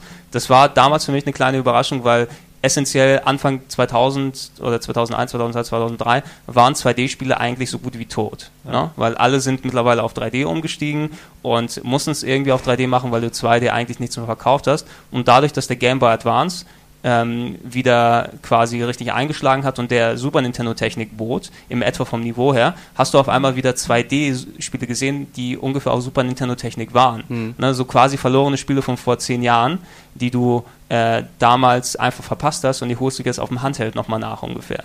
Und, und sogar noch ein bisschen besser als Super, äh, Super Nintendo Technik. So ungefähr, ja, ja. War also schöner animiert und so. Genau, also der, der, der Game Boy Advance geil, hatte ein bisschen ja. bessere Super Nintendo Technik, hast am Anfang viele Umsetzungen gesehen und das war bei Metroid Fusion dann äh, eine Geschichte, dass du schaltest das erste Mal nach so knapp zehn Jahren wieder ein richtiges Metroid an. Es fängt an mit der Musik äh, und ähm, was, was neu dann dort war, es fängt erstmal an mit richtig dick Story. Ja. No? Das war etwas, was ich, was ich dann ein bisschen merkwürdig wieder fand. Die haben ähm, Metroid Fusion quasi damit angefangen, dass Samus, ich glaube in der Zeitperiode, da komme ich jetzt auch durcheinander, ich weiß nicht, welcher Metroid-Teil bei welchem dann angelangt, wahrscheinlich liegt es zeitlich irgendwo nach den Super Metroid-Dingern, mhm. äh, ist Samus mal wieder unterwegs im Weltraum und dann wird sie von irgendeinem Alien-Virus angefallen und ist kurz davor, ähm, quasi den Löffel abzugeben und dann äh, kommen ein paar Wissenschaftler und äh, retten sie, indem sie ihre DNA mit Metroid-DNA verbinden. Na? Und ähm, der und und äh, das war quasi ein neuer Ansatz für die Serie. Eben vorher haben sie es so gemacht, wenn du bei Metroid anfängst, du musst natürlich erstmal alle deine Kräfte einsammeln. Und theoretisch macht es ja keinen Sinn, wenn du ein Metroid vorher beendet hast, da hast du deine super Ausrüstung ja schon, ne? Da haben sie jeden Teil quasi damit angefangen, oh, da fällt mir ein Stein auf den Kopf und jetzt ist mein Equipment wieder überall verteilt auf dem Planeten. Bei Metroid Fusion auf dem Game Boy haben sie die Methode anders gemacht. Du warst da eben krank, dein Suit funktioniert nicht mehr wirklich und dann haben Wissenschaftler deine DNA mit Metroid-DNA verbunden, damit du gerettet wirst, weil Metroids waren anscheinend der natürliche Feind des Virus, der sich breit gemacht hat äh, in deinem Immunsystem. Und äh, du kon äh, Samus wurde sozusagen so eine Art super äh, Metroid-Antivirus-Mutant Ach ja, genau, ich erinnere mich. Äh, X-Parasiten hießen die Viecher, ne? X-Parasiten, ne? Äh, die konnte diese Parasiten absorbieren und. Dann äh, musste man diese Teile ab einsammeln, ja. wenn du die Gegner abgeschossen hast. Also es gab kleine Parasiten, die haben einfach nur als Energiekapseln oder Munitionskapseln fungiert, ne? Mhm. Oder halt auch fette X-Parasiten, die dir einfach einen neuen Skill verschafft haben. Ich glaube, so war das. Genau, ja. und, und darauf aufgebaut, auf dieses System, dass du nicht mehr klassisch nach dem Grapple Beam und nach dem nur gesucht hast, sondern einfach, dass, dass Samus immer weiter sich entwickelt hat und, und Fähigkeiten gehabt hat, haben sie auch die Struktur Struktur des Spiels eingepasst. Die haben einerseits mehr Story reingetan. Du warst äh, über das ganze Spiel immer im Kontakt mit einer künstlichen Intelligenz. Mhm. Einem, war das dieser Doppelgänger? Nee, es war so, ein, so eine KI, so ein Roboter. Nee, nee, das so ein, war, das so war so, so, ein Hell 9000, ja. quasi essentiell, also Hell 9000 aus dem Film 2001. Eine Roboterintelligenz, die dir Befehle Ach, gegeben ja. hat und quasi als, als äh, Kommunikation, Narrator oder sowas fungiert hat. Ich glaube, Samus hat zwar nie geantwortet direkt, also mhm. dass sie nicht direkt gesprochen hat, aber quasi, der hat, der hat immer angeklopft, Codec-mäßig, hallo Samus, was machst du denn gerade? Was hast du denn gerade an? Na, geh doch mal dorthin, ich glaube, da habe ich was entdeckt. Und hat dich dann angeleitet, immer durchs Spiel überall hinzugehen. Ähm, was noch anders war, du hattest in dem Spiel nicht mehr den einen richtig großen Level, der nur überall verteilt war, sondern du hattest so eine Art Hub in der Mitte. Mhm. Ähm, ähnlich wie du es bei, bei Super Mario 64 hast, du hast deine Hauptzentrale und da gehen die ganzen Wege davon ab und der geht dann in separate äh, Stationen. Du warst auf einer Raumstation und bist dann immer zum Beispiel, der erste Level war dann äh, die Storage-Einheit und der zweite Level war äh, das, das Grün, äh, Greenhouse oder sowas, wo sich dann die Parasiten breit gemacht haben. Und so hatte ich der äh, die künstliche Intelligenz durch den ganzen, durchs ganze Spiel geführt, was einfach eine andere Struktur war als das, was du vorher kanntest. Finde ich schon wieder nicht so toll. Also nee. das ist ich, genau. Aber Moment, sorry, bevor du anfängst, ja. habe ich das glaube ich auch bei Super äh, Metroid beobachtet, oder? War es da nicht auch so? Da gab es auch verschiedene Welten. Ja, es gab diese Aufzüge, die dich dann ja. in, in die Feuerwelt oder so, aber ja. ähm, es war trotzdem eine zusammenhängende Welt. Du konntest quasi von Anfang an wenn du das nötige Equipment hattest, überall hin. Zum Beispiel in die Feuerwelt konntest du schon von Anfang an, nur war es halt zu heiß, du hast Energie verloren, brauchtest den Anzug, um, mhm. um da überleben zu können. Und, und es war eben in der Hinsicht, bei den anderen Spielen war die Welt eben untereinander wirklich gut verzahnt. Mhm. Ne, dort hattest du teilweise wirklich separat getrennte Parts, die du, die nicht immer so einen direkten Kontakt zueinander gehabt hatten. Du hattest eben nicht eine große Welt, die miteinander verbunden war, sondern du hattest fünf kleine Welten, die so leicht miteinander verbunden sind, die das Konzept nochmal ein bisschen anders gemacht haben. Da gab es übrigens diesen, den haben wir ganz vergessen zu erwähnen, finde ich, den bei Super Metroid gab es eigentlich zwei Magic Moments, auf die wir gar nicht eingegangen sind. Der eine, wo man durch diesen Glastunnel geht und die Bombe legt und dann oh, ja. den Tunnel wegspringt und dann ist man plötzlich in der Wasserwelt. Das hat mich damals ja, super geflasht. Geil, ja. Also weil du hast gar nicht damit gerechnet, dass sowas passieren kann. Du läufst, also es gab dann so eine Megabombe, die konnte man legen, wenn man zusammengerollt war. Und dann hat sich quasi wie so eine kleine Atomexplosion auf dem auf dem Bildschirm. Und wenn du das an einer Stelle gemacht hast, wo du schon tausendmal durchgelaufen mhm. bist, nämlich durch so einen Glastunnel, wo um dich rum Fische geschwommen sind, äh, dann, äh, die Pac-Man-Geister. Die Pac-Man-Geister. Dann ähm, ist dieser Glastunnel zerberstet und du konntest Zerborst. plötzlich äh, zerborsten, zer zerbarst, wie auch immer, und dann konntest du da halt in diese Wasserwelt rein. Mhm. Das war geil und am Ende natürlich haben wir auch vergessen zu erwähnen, dass dann der super Riesen-Metroid kommt und äh, oh, dich, ja, okay. dich rettet. Jetzt, oh, ja. das ist aber ein bisschen gespoilert für Leute, die. Also ich habe es ja erst vor kurzem gespielt ja, und. Gut, aber äh, wer jetzt noch, also war geil überrascht eigentlich. Ja. Wer es nach 17 Jahren oder was nicht gespielt hat, ja, okay. Der, also natürlich das, ist, da, da, das war eben dadurch, dass, dass da das kleine Story-Element am Anfang von Super Metroid wieder zurückgekommen ist. Der kleine Metroid, den du damals gerettet hast, ähm, der quasi groß die, geworden der, der, der, dich für deine Mutter hält mhm. äh, und der kommt nochmal zurück und rettet dich dann so. Ja, können wir so, ja eigentlich jetzt nochmal auswalzen. Also du kämpfst dagegen so ein Gehirn, das auf einmal Mother einen Körper Brain. bekommt, Mother Brain, ja. Mhm.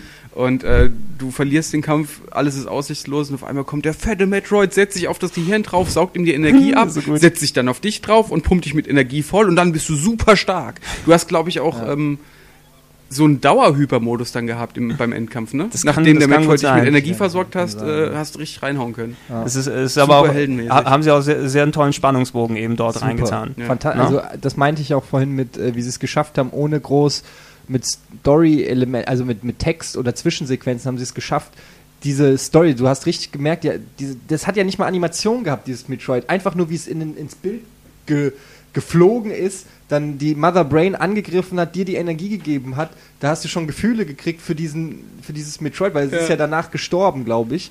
Ja. Oder, Stimmt, äh, ja. Es, ist, es, hat sich ja geopfert für dich. Es hat ja, ja alle Energie dem Mother Brain genommen, dir gegeben und ist dann gestorben. Voll selbstlos. Und das, das war halt, und das Ding hat noch nicht mal eine Animation, es hat kein Gesicht gehabt. Das war wie halt, wie du es vorhin geschrieben hast, diese riesen Qualle mit drei roten Punkten drin. Und du hast plötzlich Gefühle dafür entwickelt. Das, das muss man erstmal schaffen. Ja, also ja das ist eben eine, eine, eine, Sache, um da den, den Bogen nochmal zu Metroid Fusion dann zu ja. machen. Die sind natürlich in eine andere Richtung gegangen, wo du auf einmal konstant Story hattest. Und ähm, eine Sache, die bei, bei Metroid Fusion dann quasi das Spiel dominiert hat, war, dass du dort einen Doppelgänger von dir hast. Mhm. No? Du, äh, das war auch eben storymäßig quasi so drin verzahnt. Du warst jetzt diese geschwächte Samus, die mit dem, mit dem Metroid, mit dem Metroid-Gen dort herumgelaufen bist und versucht hat, irgendwie eine befallene Raumstation von den, von den X-Virus oder wie die hießen, dann zu säubern. Und irgendwie diese Viren haben, als sie dich befallen haben damals, äh, einen Klon von, von Samus erstellt, der dann wie so ein ähm, ja, so ein Freddy Krüger, so ein äh, Resident Evil großes Monster, was äh, so, so, ein, so ein Nemesis, wie bei Resident Evil, der auf einmal auftaucht und der überstark ist und du einfach nur flüchten kannst oder äh, weil der einfach wirklich wie so ein Gruselmonster durch die Gänge schleicht. Das hat so. Da gab, jetzt wo du es gerade ansprichst, gab es doch auch Passagen, wo äh, Samus Aran keinen Anzug mehr hatte, oder? Mhm. Da war sie nur noch in ihrem, naja, ich sag mal, Weltraumunterwäsche und äh, ohne Helm und ähm, hatte überhaupt keine Angriffskraft, außer so eine so, ein, ja, so, so eine Pipi-Pistole äh, und musste sich dann halt immer vor dem Vieh verstecken. Also es war dann so ein bisschen stealth-mäßig. Es war schon cool. Es gab auch so Momente, wo du dann halt der Bildschirm quasi durch irgendeine Ebene zweigeteilt war und du warst oben mhm, und unten genau. sind zwei Türen und du siehst dann den Doppelgänger, wie er reinkommt, sich irgendwie umguckt genau, und ja. dann unten durchrennt und du konntest aber halt, weil die Wand zwischen euch war, konntest da halt überhaupt nicht hin, musstest dann halt irgendwie versuchen, auf, die, auf, den Spuren zu bleiben oder, oder so, aber das war das, schon ganz Das, das war, das war ein ganz, das war ein ganz cooles Element. Das ist für mich eine so der, der interessantesten Sachen an Metroid Fusion noch. Bei einem Spiel, was ich im Nachhinein sagen muss, dass es mich leicht enttäuscht hat. Ne, es ist immer noch ein Metroid, es ist ein gutes Metroid, es hat noch ein paar coole Ideen, wie jetzt eben die, die Doppelgängergeschichte, die wir angesprochen haben, aber es war einfach nicht ganz so gut verzahnt oder ja. jetzt äh, nicht ganz so tight. No? Atmosphärisch war es einfach nicht so gut finde ich. Kann ich Na? jetzt schwer beurteilen. Ich weiß nur, dass ich es ziemlich geil fand damals. Ich ja. weiß jetzt nicht, ob ich das irgendwo qualitativ einordnen könnte zwischen den anderen Teilen. Das müsste man ich wahrscheinlich. So gut wie alle anderen irgendwie. Das müsste man wahrscheinlich nochmal. Noch mal, also für ein Ding, auf das ich dann eben fast zehn Jahre gewartet hat, war es ein bisschen nicht ganz so super geil, wie ich es dann gedacht hätte. Was ich auch noch cool fand, ich glaube, der Endgegnerkampf war gegen so einen Omega Metroid, die man aus Teil 2 kannte. Oh. Glaube ich zumindest, wenn ich mich jetzt nicht täusche. War so ein zweibeiniges Metroid-Vieh mit einem vierpupilligen Auge. vor deinem Raumschiff, stimmt, du wolltest eigentlich gerade abhauen mit deinem Raumschiff und dann kam das Vieh halt und du musstest es erst noch bekämpfen und Mhm, mh. Ja, und ich fand das ganz geil. Also ich muss sagen, ich fand, ähm, zu dem Zeitpunkt gab es auch schon Symphony of the Night, mhm. als Metroid Fusion rauskam und äh, da war ich dann tatsächlich enttäuscht, dass sich diese Reihe nicht mehr weiterentwickelt hat und mittlerweile von einer anderen Reihe, die im Prinzip die Idee geklaut hat, äh, getoppt mhm. wurde. Mhm. Also ähm, ich hatte mit Symphony of the Night dann mehr Spaß als mit Metroid Fusion und das war so ein kleiner Knacks in meiner Liebesbeziehung zu dieser Serie. Genau, und das, das war eben ähm, so nicht ganz der Höhepunkt meiner, meiner äh, Bindung zu Metroid. Der kam gefühlt ein paar Tage später für mich jedenfalls, als äh, Metroid dann endlich den Sprung in die 3D-Welt geschafft hat und mhm. Metroid Prime auf dem GameCube rausgekommen ist. Ähm, aber bevor wir dann äh, volle Pulle dort rein, würde ich sagen, wir machen nochmal eine kleine Pause und sind gleich wieder da.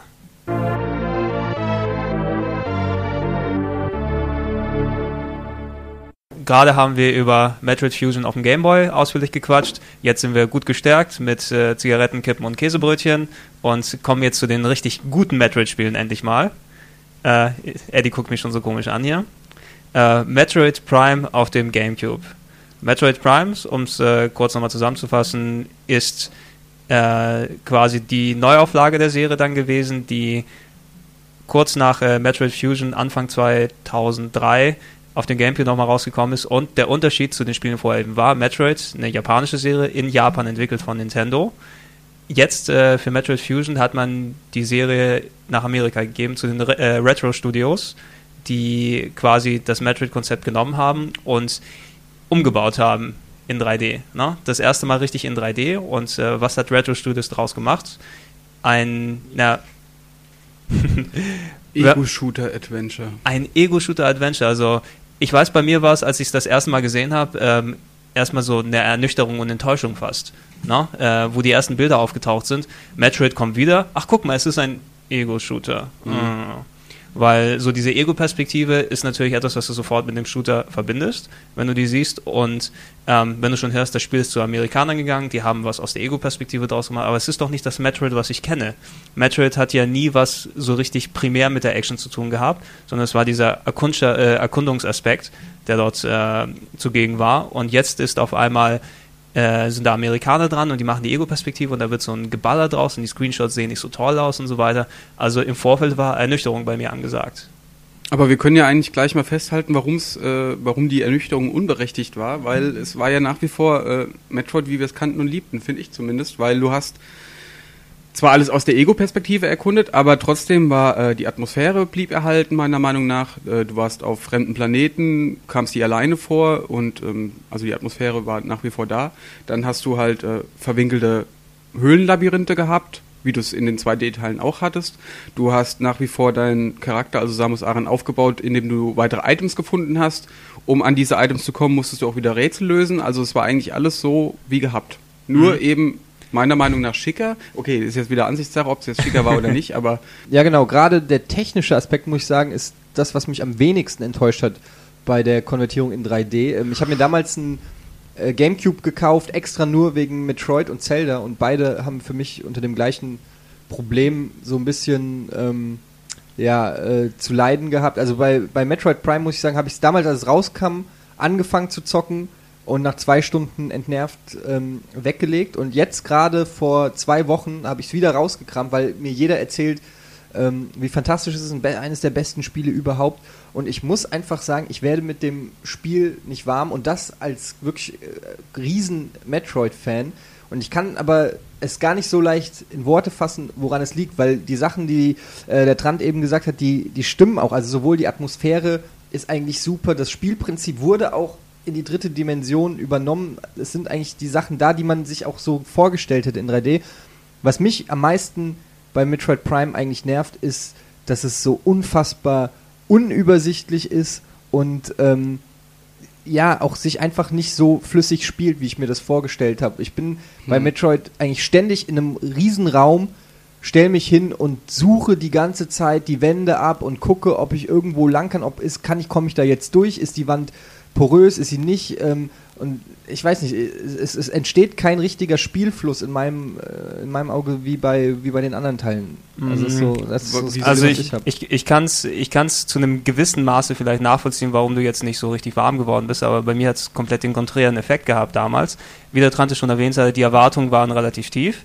Ähm, aber als ich es dann endlich anspielen konnte, ähm, erstmal gesehen, die Grafik absolut fantastisch. Ja. Na, also es ist immer noch, ähm, auch heute noch. Wenn ich es mir heute noch angucke, ist es immer, äh, es ist sogar in der Top 5 äh, bei den Wii-Spielen mit drin, weil ich glaube, es gibt kaum ein Wii-Spiel außer Mario Galaxy, was vielleicht so technisch besser ausschaut als das erste Metroid oder das neue Metroid, was ja eben für die Wii nochmal gekommen ist. Ähm, ist einfach fantastisch von der 3D-Grafik, von den Texturen, von der von den Farben vor allem, von den Effekten, alles flüssig in 60 Frames und so weiter. Das hat mir damals die Augen weggeschmolzen, als ich es gesehen habe.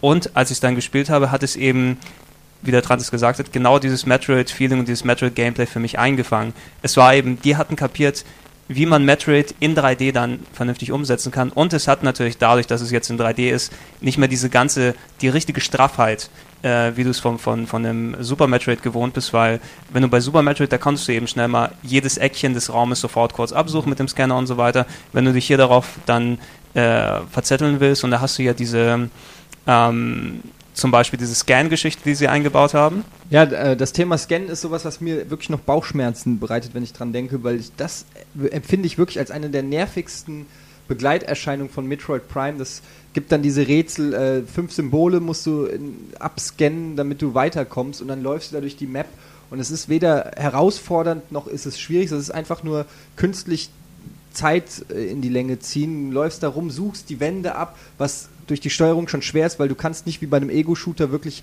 360 Grad dich einfach so drehen, sondern musst ja erst eine Taste gedrückt halten, damit du überhaupt hoch und runter gucken kannst. Währenddessen kannst du nicht nach vorne, nach hinten laufen. Dann musst du noch scannen. Dann suchst du die Symbole. Äh, das ist für mich, das hat mit Metroid eigentlich null zu tun. Gab es in keinem der vorigen Spiele solche, äh, ja, solche Rätsel in Anführungsstrichen. Und ähm, ja, weiß nicht, empfinde ich einfach auch heute noch als einen sehr nervigen Faktor, dass man es überhaupt machen muss. Also das, das äh, Scannen, ähm, ich kann auch nachvollziehen, warum dir das dann äh, so auf die Eier gegangen ist, weil wenn man es konsequent durchziehen will, weil da gibt es jede Menge zum Scannen, ne, äh, abgesehen von den, von den notwendigen Rätselsachen, die man machen muss. Äh, was ich dort gut fand, dass sie das Scannen zusammen mit der Story verknüpft haben. Jeder, der Bock drauf hat, ein bisschen mehr Story und Hintergrundwissen zu haben, kann sich dort einen Wolf abscannen und sich dann alte Dokumente dann angucken und äh, Backstory, die ich, wenn ich da jetzt keinen Bock drauf habe, einfach überspringen kann. Und ähm, ich konnte mit dem Scan irgendwann mal so gut umgehen, dass ich es einfach dann benutzt habe. Das gleiche gilt für die Steuerung eigentlich. Es hat sich eben nicht wie ein Eco-Shooter gesteuert, auch wenn es danach aussah.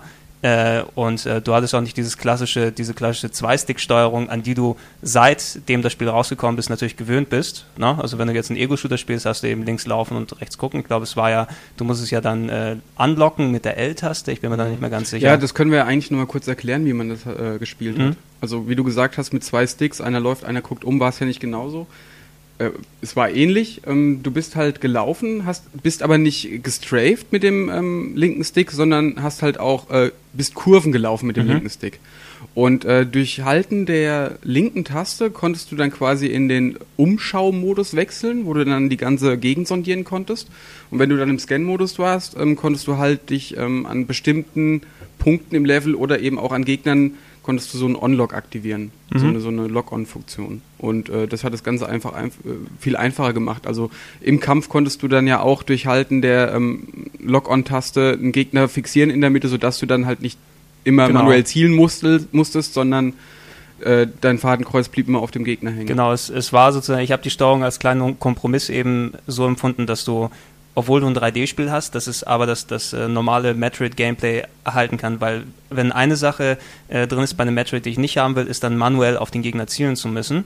Ne? Dort hast du eben, dadurch, dass du dich ähm, festlegen kann, äh, festhalten kannst auf den Gegner mit dem Lock-On, konntest du dich darauf konzentrieren, zum Beispiel auf das Ausweichen, was ja auch bei, bei vielen äh, Gegnern und vor allem bei den super spektakulären Endgegnern dann auch der Fall war, ja. wo du dann damit dann taktisch mehr durch, durchs, durchs Ausweichen gekämpft hast und dich nicht auf das Zielen konzentrieren musst, weil das war ja nicht Sinn der Sache bei einem, bei einem Metroid und ich habe, äh, also ich habe es äh, seitdem es rausgekommen ist jetzt nicht nochmal komplett durchgespielt, kurz mal angeguckt bisher und natürlich die anderen Teile, die danach kamen Ähm, aber ich habe es wirklich halt nicht als negativ empfunden. Ich habe mich irgendwann mal an die Steuerung äh, gewöhnt, an die Steuerung, wie sie funktioniert hat. Und ich konnte dann auch gut damit umgehen. Die einzige Sache ist eben dadurch, dass du diese Komplexität in der großen 3D-Welt jetzt hattest. Die Karte ist natürlich relativ aufwendig und gut gemacht an sich, aber äh, du musst da schon ein bisschen mehr ähm, sagen wir, investieren, um dort auch zu wissen, wo ich jetzt genau bin. Ne? Dass du die mhm. Karte richtig dann drehst und guckst, okay, da oben ist nochmal der Ausgang und da ja, müsste ich war, jetzt hin. Es war ja nämlich so eine 3D-Karte. Genau. Also nicht mehr zweidimensional, sondern genau, eine frei genau, rotier- da, und zoombare 3D-Karte. Dadurch so eine zoombare 3D-Karte und so wie das Spiel aufgebaut war, ist es ja nicht nur dann eine Fläche,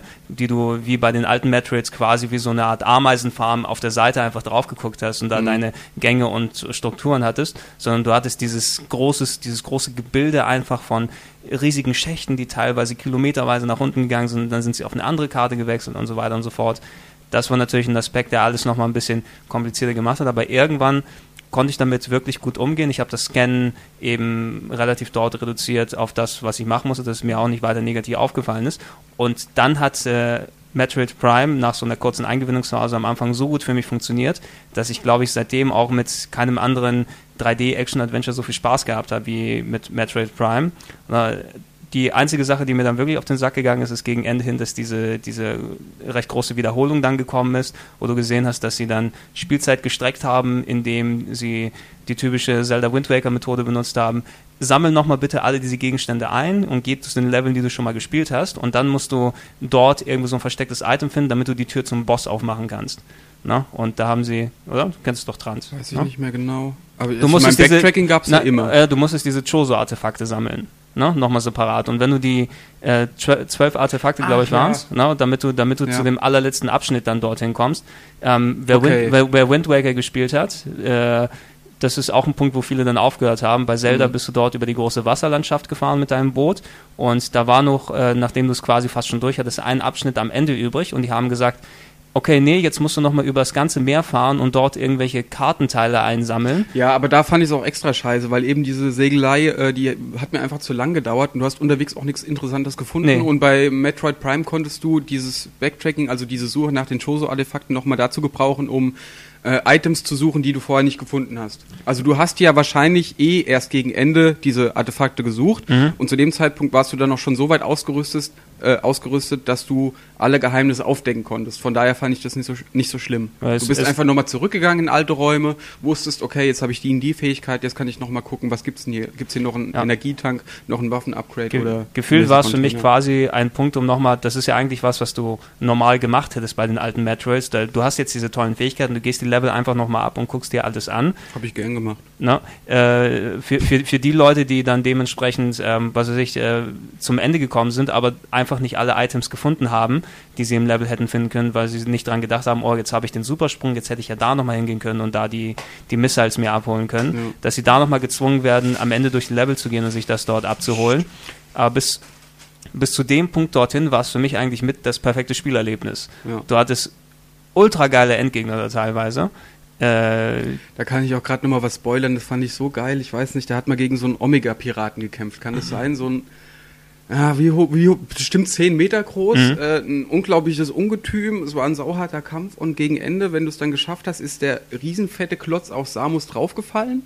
Dann hast du schon gedacht, okay, was passiert jetzt? dann hat sich der Omega Metroid Leichnam, äh, Omega Pirat Leichnam hat sich aufgelöst und Metroid stand, äh, oh Gott, ey, ich krieg's wieder nicht auf die Reihe.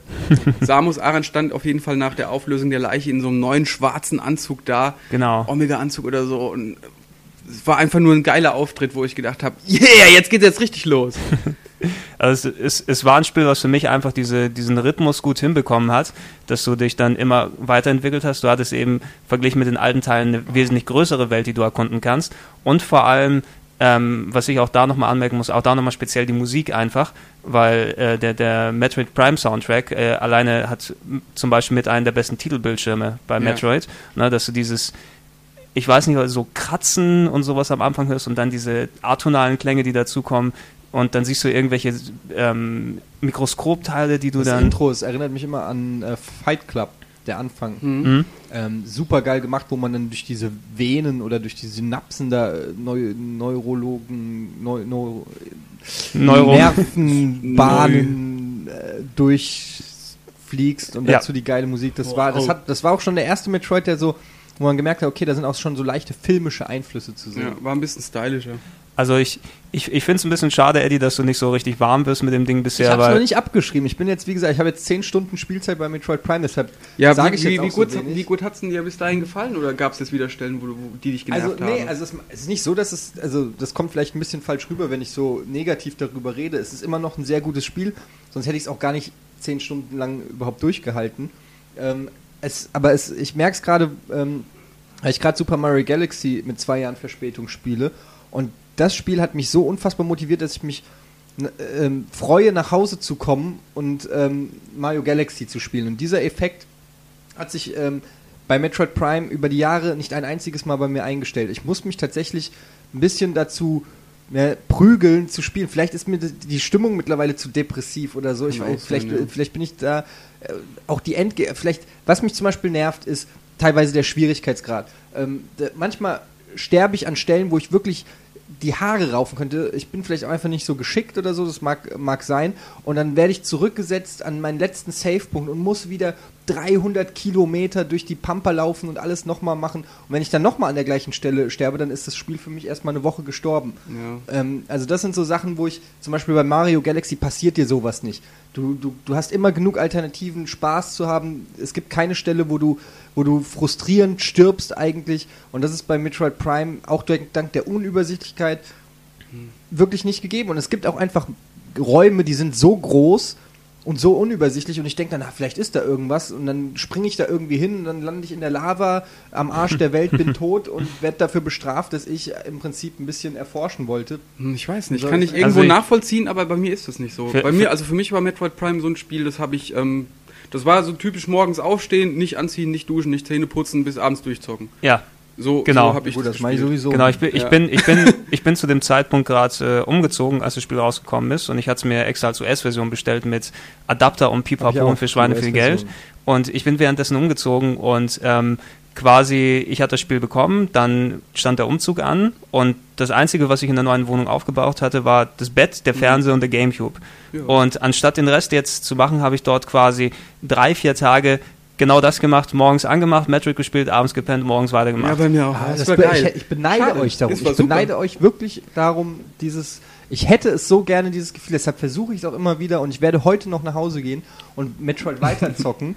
ähm, zum 100.000. Mal in also den letzten sieben Jahren. Ich, ich, ich, hoffe für dich, dass du den, den Durchbruch dann nochmal haben wirst. Es kann natürlich durchaus sein, weil wir haben. Ja, super, dann habe ich nämlich noch zwei neue Teile, die ich zocken kann. Ja, da, da kommen wir jetzt gleich drauf zu sprechen, je ja. nachdem, wie, wie gut sich das dann für die dort eignet. Ähm, no?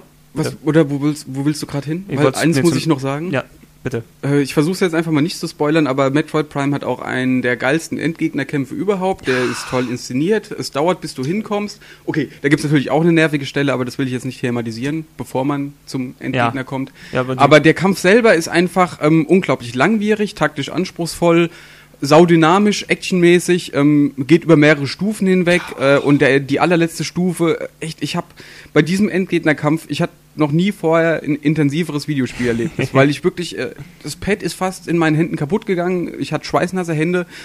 Man hat ja so Energietanks in Metroid. Ich ja. hatte wirklich nur noch einen Tank, bis ich es geschafft hatte. Und ich habe eigentlich gedacht, ich schaff's nicht. Ich hatte bis dahin auch drei Fehlversuche, habe es dann beim vierten Mal auch wirklich geschafft und habe so ein geiles Erfolgserlebnis gehabt, dass ich es endlich geschafft habe. Weil es war wirklich schwer, es war harte Arbeit für es mich. Und es, ich, ich, weiß nicht, äh, wie, wie sage ich das? Audiovisuell war es äh, echt super umgesetzt, spielerisch, ja. abwechslungsreich bis dahin. Ein, ein richtig geiler Endgegnerkampf. Es, es, es, ist eben, also ich habe den auch dort mehr versucht. Ich kann mich noch erinnern, ich saß mit dem Kumpel dran, der parallel mit mir gespielt hat. Wir hatten es gemeinsam dann eben bestellt und dann waren wir beim Endgegner und haben dann abwechselnd versucht, weil wir haben nicht drei Versuche gebraucht, sondern gefühlt, glaube ich, 20 hm. ähm, für den Typen.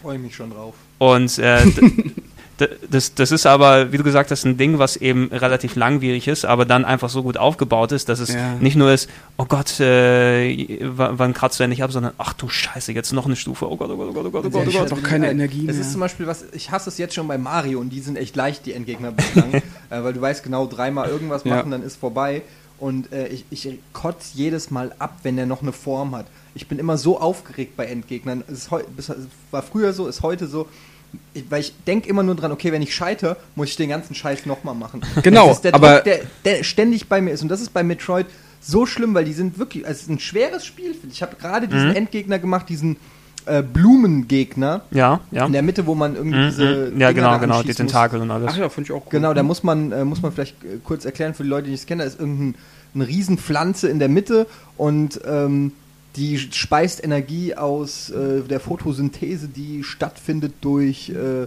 Reflektoren, die außen angebracht sind. Man muss irgendwie diese Reflektoren anschießen, dann ist das Vieh erst verwundbar, egal. Ja.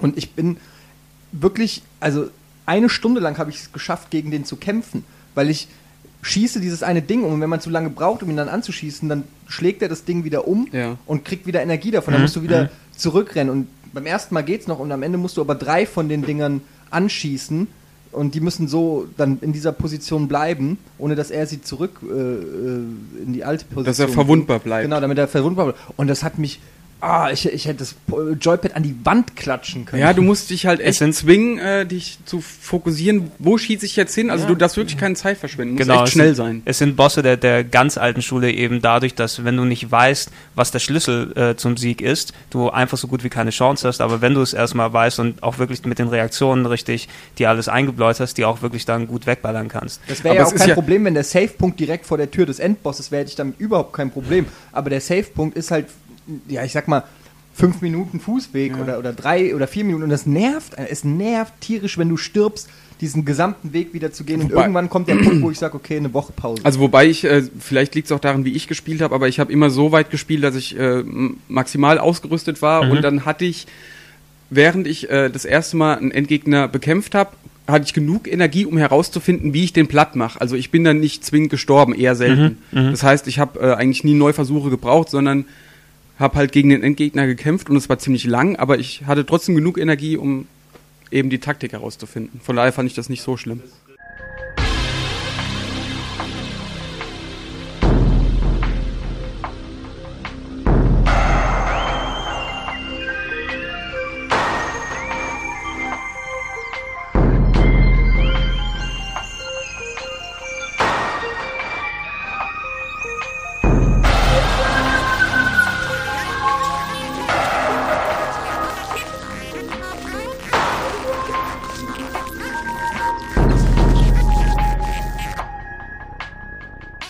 Das Thema harte Endgegner und Schwierigkeitsgrad ist aber auch die gute Überleitung für den nächsten Teil. Mhm. Äh, weil Metroid Prime, als es damals rausgekommen ist, ein äh, Erfolg bei den äh, Fans, Erfolg bei den Kritikern und Verkaufserfolg dementsprechend, hat dann auch gleich eine Fortsetzung nach sich gezogen. Das war Metroid Prime 2 Echoes.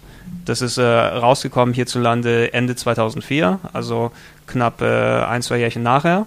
Und ähm, Metroid äh, Prime 2 Echoes, was vielen Leuten da nochmal mithängt, ist, dass es ein ähnliches Spiel natürlich ist wie der erste Teil, aber für viele so bockschwer ist, dass sie dementsprechend dort nicht viel weitermachen ja, konnten. War auch schwer. Ja, Wir können ja mal kurz sagen, was da eigentlich neu war. Also in Echoes. Hab ich übrigens nie gespielt. Ja. Ja, also kann man mal machen weiß ich nicht, als Hardcore-Fan fand man den, glaube ich, auch geil. Ich, ich, war auch zwiegespalten. Also bei Echoes war das, ähm, war die Grundthematik des Spiels, dass man sich auf einem Planeten rumgetrieben hat, namens Ether oder Irgendwie Ether. So. Irgendwie so, ne? Mit genau, der in zwei Dimensionen existiert hat. Und auf dem Planeten gab es ähm, Portale, die dich einmal von der, äh, von der hellen Dimension des Planeten in die dunkle teleportiert ah, haben. Link to the Past lässt grüßen. Genau. Ungefähr, ja. Oder? War es Link to the Past? Oder? Ja, ja, also ungefähr. Dass du oder Oracle of Ages, da gab es auch so zwei Welten. Genau, genau, so eine Licht- und Schattenwelt, so ungefähr. Licht- und Schattenwelt, so kann man sagen. Und ähm, die Welt hat in zwei Dimensionen parallel existiert, allerdings mit kleinen Unterschieden, was halt jetzt äh, die, die äh, den Aufbau der Labyrinthe betroffen hat und man musste manchmal in einer Welt was verändern, damit sich äh, da in der anderen Welt was verändert hat. Mhm. So mhm. war das. Und da, dadurch wurde es halt e-, extrem verwirrend, weil die Welt an sich schon sehr komplex war. Und dann musstest du halt gucken, okay, wo muss ich jetzt in der hellen Welt hingehen, damit sich in der dunklen an der Stelle, wo ich nicht weiterkomme, was verändert. Genau, du, du, du, du, hattest diese Überkomplexität, die du, Eddie, ja schon mal angesprochen hast, jetzt die bei Metroid Prime zugegen ist und die dann dementsprechend viele Leute ähm, jetzt äh, nicht so gut dann äh, aufstößt. Ähm, und hier hattest du es nochmal kombiniert mit zwei Welten, ja. die sich nur in bestimmten Details daneben unterschieden haben. Und ich habe es nicht mehr komplett im Kopf, aber ich glaube, du hattest dann auch eben die Abschnitte in der, in der Schattenwelt, wo du noch so ein Time-Limit dann hattest. Genau, also ja? in, es gab so eine Art giftige Atmosphäre in der dunklen Welt. Äh, in der du dich nicht frei bewegen konntest. Das heißt, hier hat dir permanent Energie abgezogen. Und die einzige Möglichkeit in der Welt zu überleben war halt so Lichtkristalle anzuschießen. Die haben die dann so eine, die haben sich dann ähm, mhm. ausgebreitet in so einer Lichtaura, in der du dann halt überleben konntest. Das heißt, äh, du musstest dir deine Überlebenskuppeln schaffen durch Beschuss. Mhm. Immer auf den Lichtkristall schießen, dann in diese Lichtkuppel rein und so musstest du dir dann einen Weg bahnen. Später hast du dann noch einen Anzug bekommen, der hat dich äh, resistent gemacht gegen diese dunkle Aura. Aber bis dahin war es echt äh, nervig. Also ja, das, das, war auch noch so ein Punkt, wo Leute dann gesagt haben, ey, ich habe keinen Bock mehr weiter und zu spielen. Das, und das, das ist auch ein Grund, äh, warum ich das Spiel verglichen mit Metroid Prime dann auch nicht komplett durchspiel, äh, durchgespielt habe damals. Ich habe es auch zwei, dreimal versucht seitdem, äh, aber einfach ähm, es hatte nicht mehr diese für mich äh, gute Balance einfach wie beim ersten Teil, mhm. dass ich dann so zwischen, zwischen dem Schwierigkeitsgrad, der natürlich allgegenwärtig war, beim, beim, bei Metroid Prime 1, aber dafür, dass, dass du nicht so leicht zu den Belohnungen dann hingekommen bist. Ja. Na, also, dass du dich richtig anstrengen musst, musst und dann trotzdem auf den, auf den Sack bekommen hast einfach und irgendwie Diesel oder äh, du einfach äh, nicht den, den richtigen Faden gefunden hast, obwohl du x-fach auf die Karte geguckt hast, wo du hin musst und so weiter. Und das waren eben Sachen, die so extrem ausgeprägt waren. Ich weiß nicht, warum Retro sich jetzt ähm, dazu berufen gefühlt hat, ausgerechnet die Aspekte nochmal höher zu drehen bei einer mhm. Fortsetzung mhm. und jetzt vielleicht nicht mal den, den, den Abenteueraspekt oder äh, irgendwie diese, diese coole, dieses coole Alien-Design, was natürlich auch zugegen war, aber die haben es einfach knüppelhart gemacht. Ne? Ja. Und das hat mich. Wobei, also nicht unbedingt knüppelhart, aber äh, eben relativ zähflüssig war es. Mhm.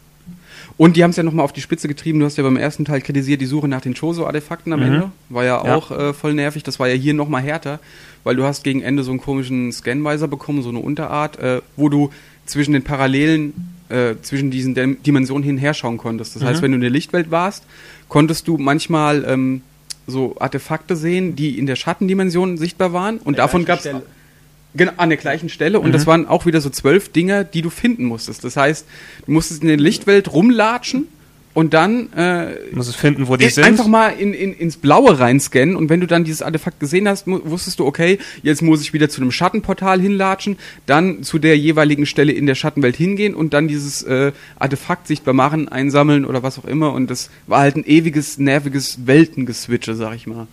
Was, was auch eben echt schade ist, dass, dass die Fortsetzung dadurch eben auch in der Allgemeinheit nicht so gut angekommen ist, verglichen, dass du eben so einen guten ersten Teil hattest, so einen relativ guten ersten Teil für viele Leute. No? Ne? Äh, und äh, dementsprechend dachte ich auch, hm, okay, also so war es jetzt doch ganz das Richtige, die Richtung, in die es hingeht. Und da war ich dementsprechend nach dem Teil, ich glaube, das ist auch erstmal genug für Metroid 2 oder Metroid Prime 2, ähm, ein bisschen skeptischer, als sie dann äh, das nächste Metroid angekündigt haben, dieses Mal auf der Wii und nicht mal auf dem GameCube. Das war äh, Metroid Prime 3 Corruption, hm. kam Mitte 2007, ich glaube Mai 2007 für die Wii heraus und hatten wir auch damals hier in der Sendung dann groß getestet. Ähm, und äh, da war ich im Endeffekt eigentlich wieder positiv überrascht, weil da war natürlich die große Sache ähm, verglichen mit der Frage, die du vorher hattest, funktioniert Metroid in 3D? In 3D? Jetzt war die Frage, funktioniert Metroid mit der Wii-Steuerung? Ja. Und? Und es hat funktioniert. Hast du es noch gar nicht gespielt? Ich habe es, glaube ich mal, wir hatten es bei Giga mal für, war aber durfte vielleicht mal so für fünf Minuten ans Pad, war okay. völlig überfordert mit der Steuerung ja. und habe es dann nicht mehr probiert. Ähm, war aber wie gesagt äh, schon so ein bisschen, hatte ich so meine Vorurteile, mhm. weil ich schon äh, mit der Cube-Steuerung nicht zurechtkam. Also habe ich, ich kann wirklich nicht sagen, dass ich es kenne. Aber es würde mich interessieren, ob, was ihr davon haltet. So. Also mein erster Eindruck dort eben war, weil ich es ja auch eben für hier getestet habe, dementsprechend habe ich mich dem auch dann wirklich dann widmen müssen. Also nicht, wenn ich dann keinen Bock gehabt hätte, einfach liegen lassen, hätte ja nicht funktioniert. Und äh, aber ich war dann sehr überrascht eben, dass eben mich von Anfang an die Steuerung eben wirklich gut überzeugt hat. Du hattest natürlich einerseits diese Geschichten, wo du merkst, dieses Gimmickhafte, das am Anfang ähm, wie viele frühe äh, Wii-Spiele dann versuchen, dann übertrieben mit dieser Gesten und Zeig und sonst was Steuerungsgeschichten zu machen. Zum Beispiel, dass du manuell mit der Hand Codes eintippen musst, ne? dass mhm. du äh, äh, die Wii-Mode dann hinpackst und dann hast du eine Hand, die auftaucht auf dem Bildschirm. Du hast natürlich deine Ego-Perspektive und dann drückst du wirklich dort die 1, 4, 5 und so weiter für die Codes oder dass du deine Hand ausstrecken musst und dann musst du irgendwelche, deine richtige Hand musst du ausstrecken und dann siehst du die Hand von Samus dort, die irgendwelche Schalter greift und dann rauszieht. Und es war so synchron mit deiner Hand. Genau, ne? Und da, da, das war ein bisschen das Gimmickhafte dort, aber ich fand's cool dort, ne? Das hat so dich richtig gut reingebracht. Lass mich nochmal kurz, wie war denn das mit der Steuerung? Ähm, also, du, du also wir haben es ja vorhin gesagt, man konnte bei Metroid Prime 1 und 2 nur strafen, indem man eine Taste gehalten hat. Ich glaube, mhm. es war die, die linke oder rechte Schultertaste. Mhm. Bei Metroid Prime 3 Corruption ist man, glaube ich, von, von, von, immer gestrafed mit dem, mit dem genau, Stick, ne? Genau, die, die mussten es ja quasi umstellen. Du hattest ja dadurch, dass du diese Kombination zwischen Wiimote und Nunchuck ähm, du hast ja nicht mehr diese typische zwei Sticks, die du überhaupt äh, zur Verfügung hast und die vielen Knöpfe, sondern die, die haben eben, ich glaube, das Strafen auf, die, auf den Nunchuck gelegt, auf den genau. Analogstick und du hast die Kamera und den Bildschirm gedreht, indem du mit der, mit, mit der Wiimote an den Rand des Bildschirms gezeigt ja, hast. Okay. Wie ja? hast du dann gezielt? Du, du hast es, schon. Es gab innerhalb, es, es gab so einen kleinen Rahmen.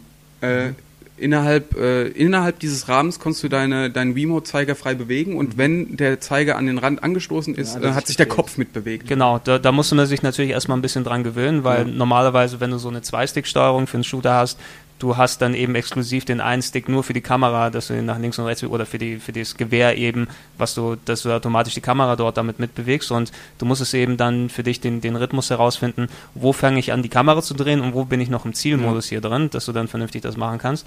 Was mit drin war, ist immer noch der Lock-on-Modus. Mhm. Ne? Also du konntest dich automatisch auf Gegner und so weiter dort äh, einloggen. Was die aber dann erweitert haben für die Wii, war dann quasi, dass du innerhalb dieses Unlockens nochmal einen gewissen kleinen Spielraum hattest, ja. wo du mit der Wii-Mode noch ein bisschen anpassen kannst. Du hast dich zwar auf den Gegner reingegriffen, aber du musstest so ein bisschen hier links und rechts anpassen, dass die auch wirklich dann getroffen werden, was nochmal ein bisschen mehr Dynamik reingebracht hat und ich fand, das war auch nicht so sehr ablenkend, wie es hätte sein können. Also ich fand, äh, im Rahmen der Möglichkeiten war das die beste Steuerung, die sie machen konnten und äh, also man kann jetzt sagen, äh, Maus und Tastatur ist für Ego-Shooter nach wie vor noch äh, die beste Möglichkeit, aber das war jetzt auf die Wii-Steuerung angepasst, das Coolste, was sie hätten machen können. Und abgesehen können. von der Steuerung vom Spiel selbst her, also wie war das? Also vom, vom Spiel selber her, ähm, mir hat es im Endeffekt jetzt nicht ganz so extrem viel Spaß wie das Metroid Prime 1 gemacht, äh, äh, bis komplett zum Ende, weil ähm, eine Sache, die die dann dort gemacht haben, war wieder mehr Fokus auf die Geschichte zu legen.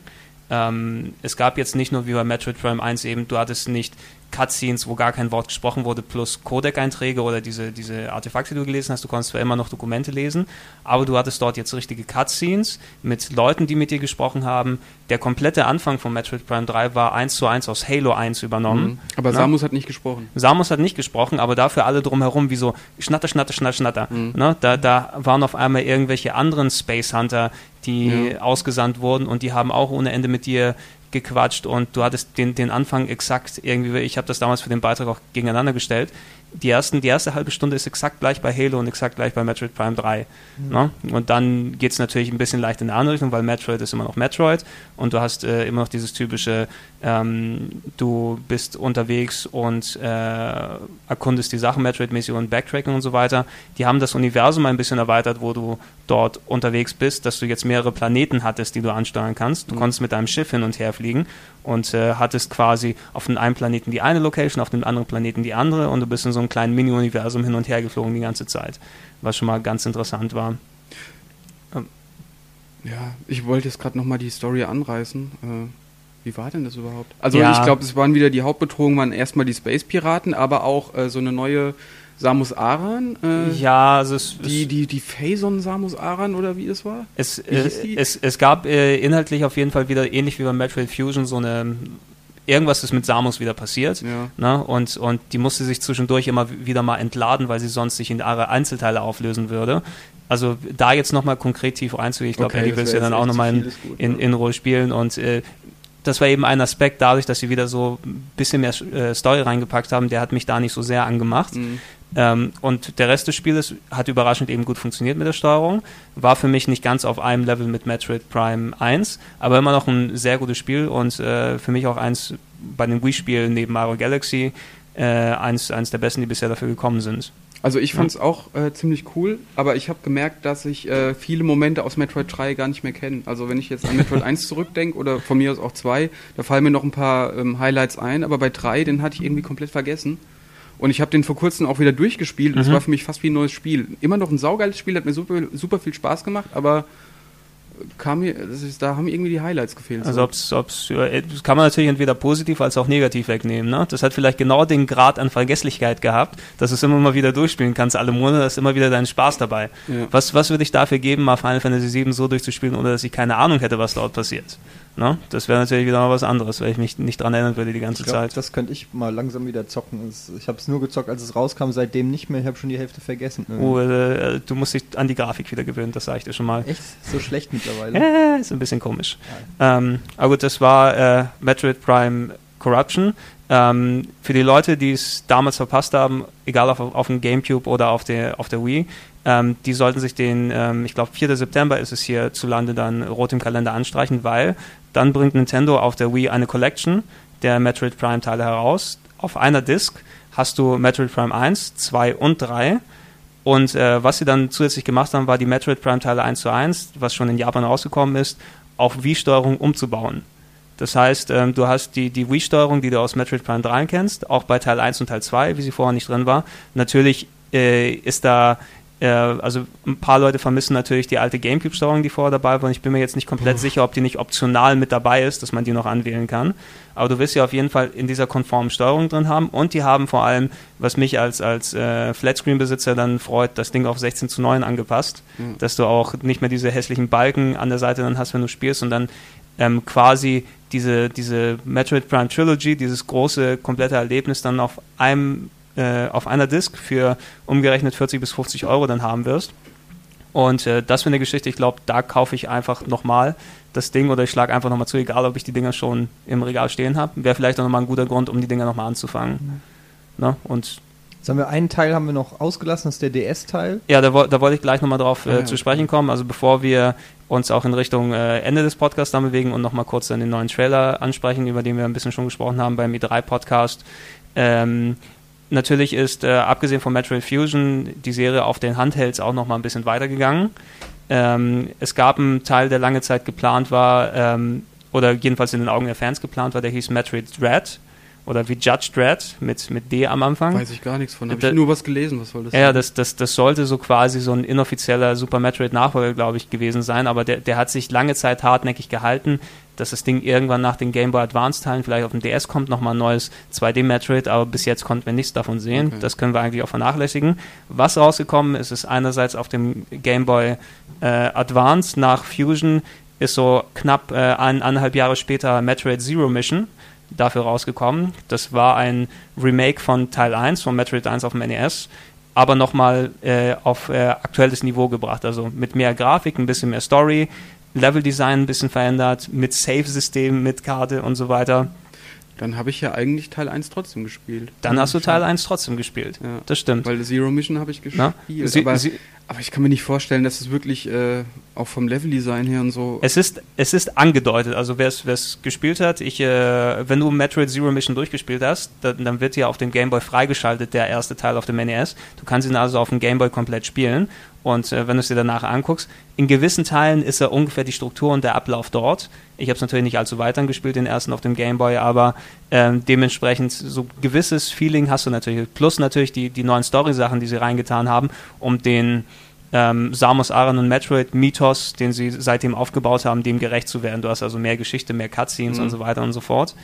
Und was sie zusätzlich gemacht haben, ist so einen kompletten letzten Abschnitt reingetan haben. Also dort, wo Metroid 1 endet, geht Metroid Zero Mission noch für einen Tacken weiter. Ich will es jetzt nicht okay. zu sehr spoilen, aber mhm. so ein cooles, äh, so ein cooler Epilog, so ein cooles Add-on am Ende, äh, was, was die Geschichte nochmal ein bisschen vorantreibt. Und es war eben ein sehr tolles Remake und ich kann es auch jedem heutzutage noch ans Herz legen, wer noch ein Game Boy Advance oder ein DS hat, wo die Game Boy-Spiele noch funktionieren. Da habt ihr damit bestimmt äh, also mindestens 5, 6, 7 Stunden gut Spaß, wenn mhm. ihr auf Metroid Bock habt.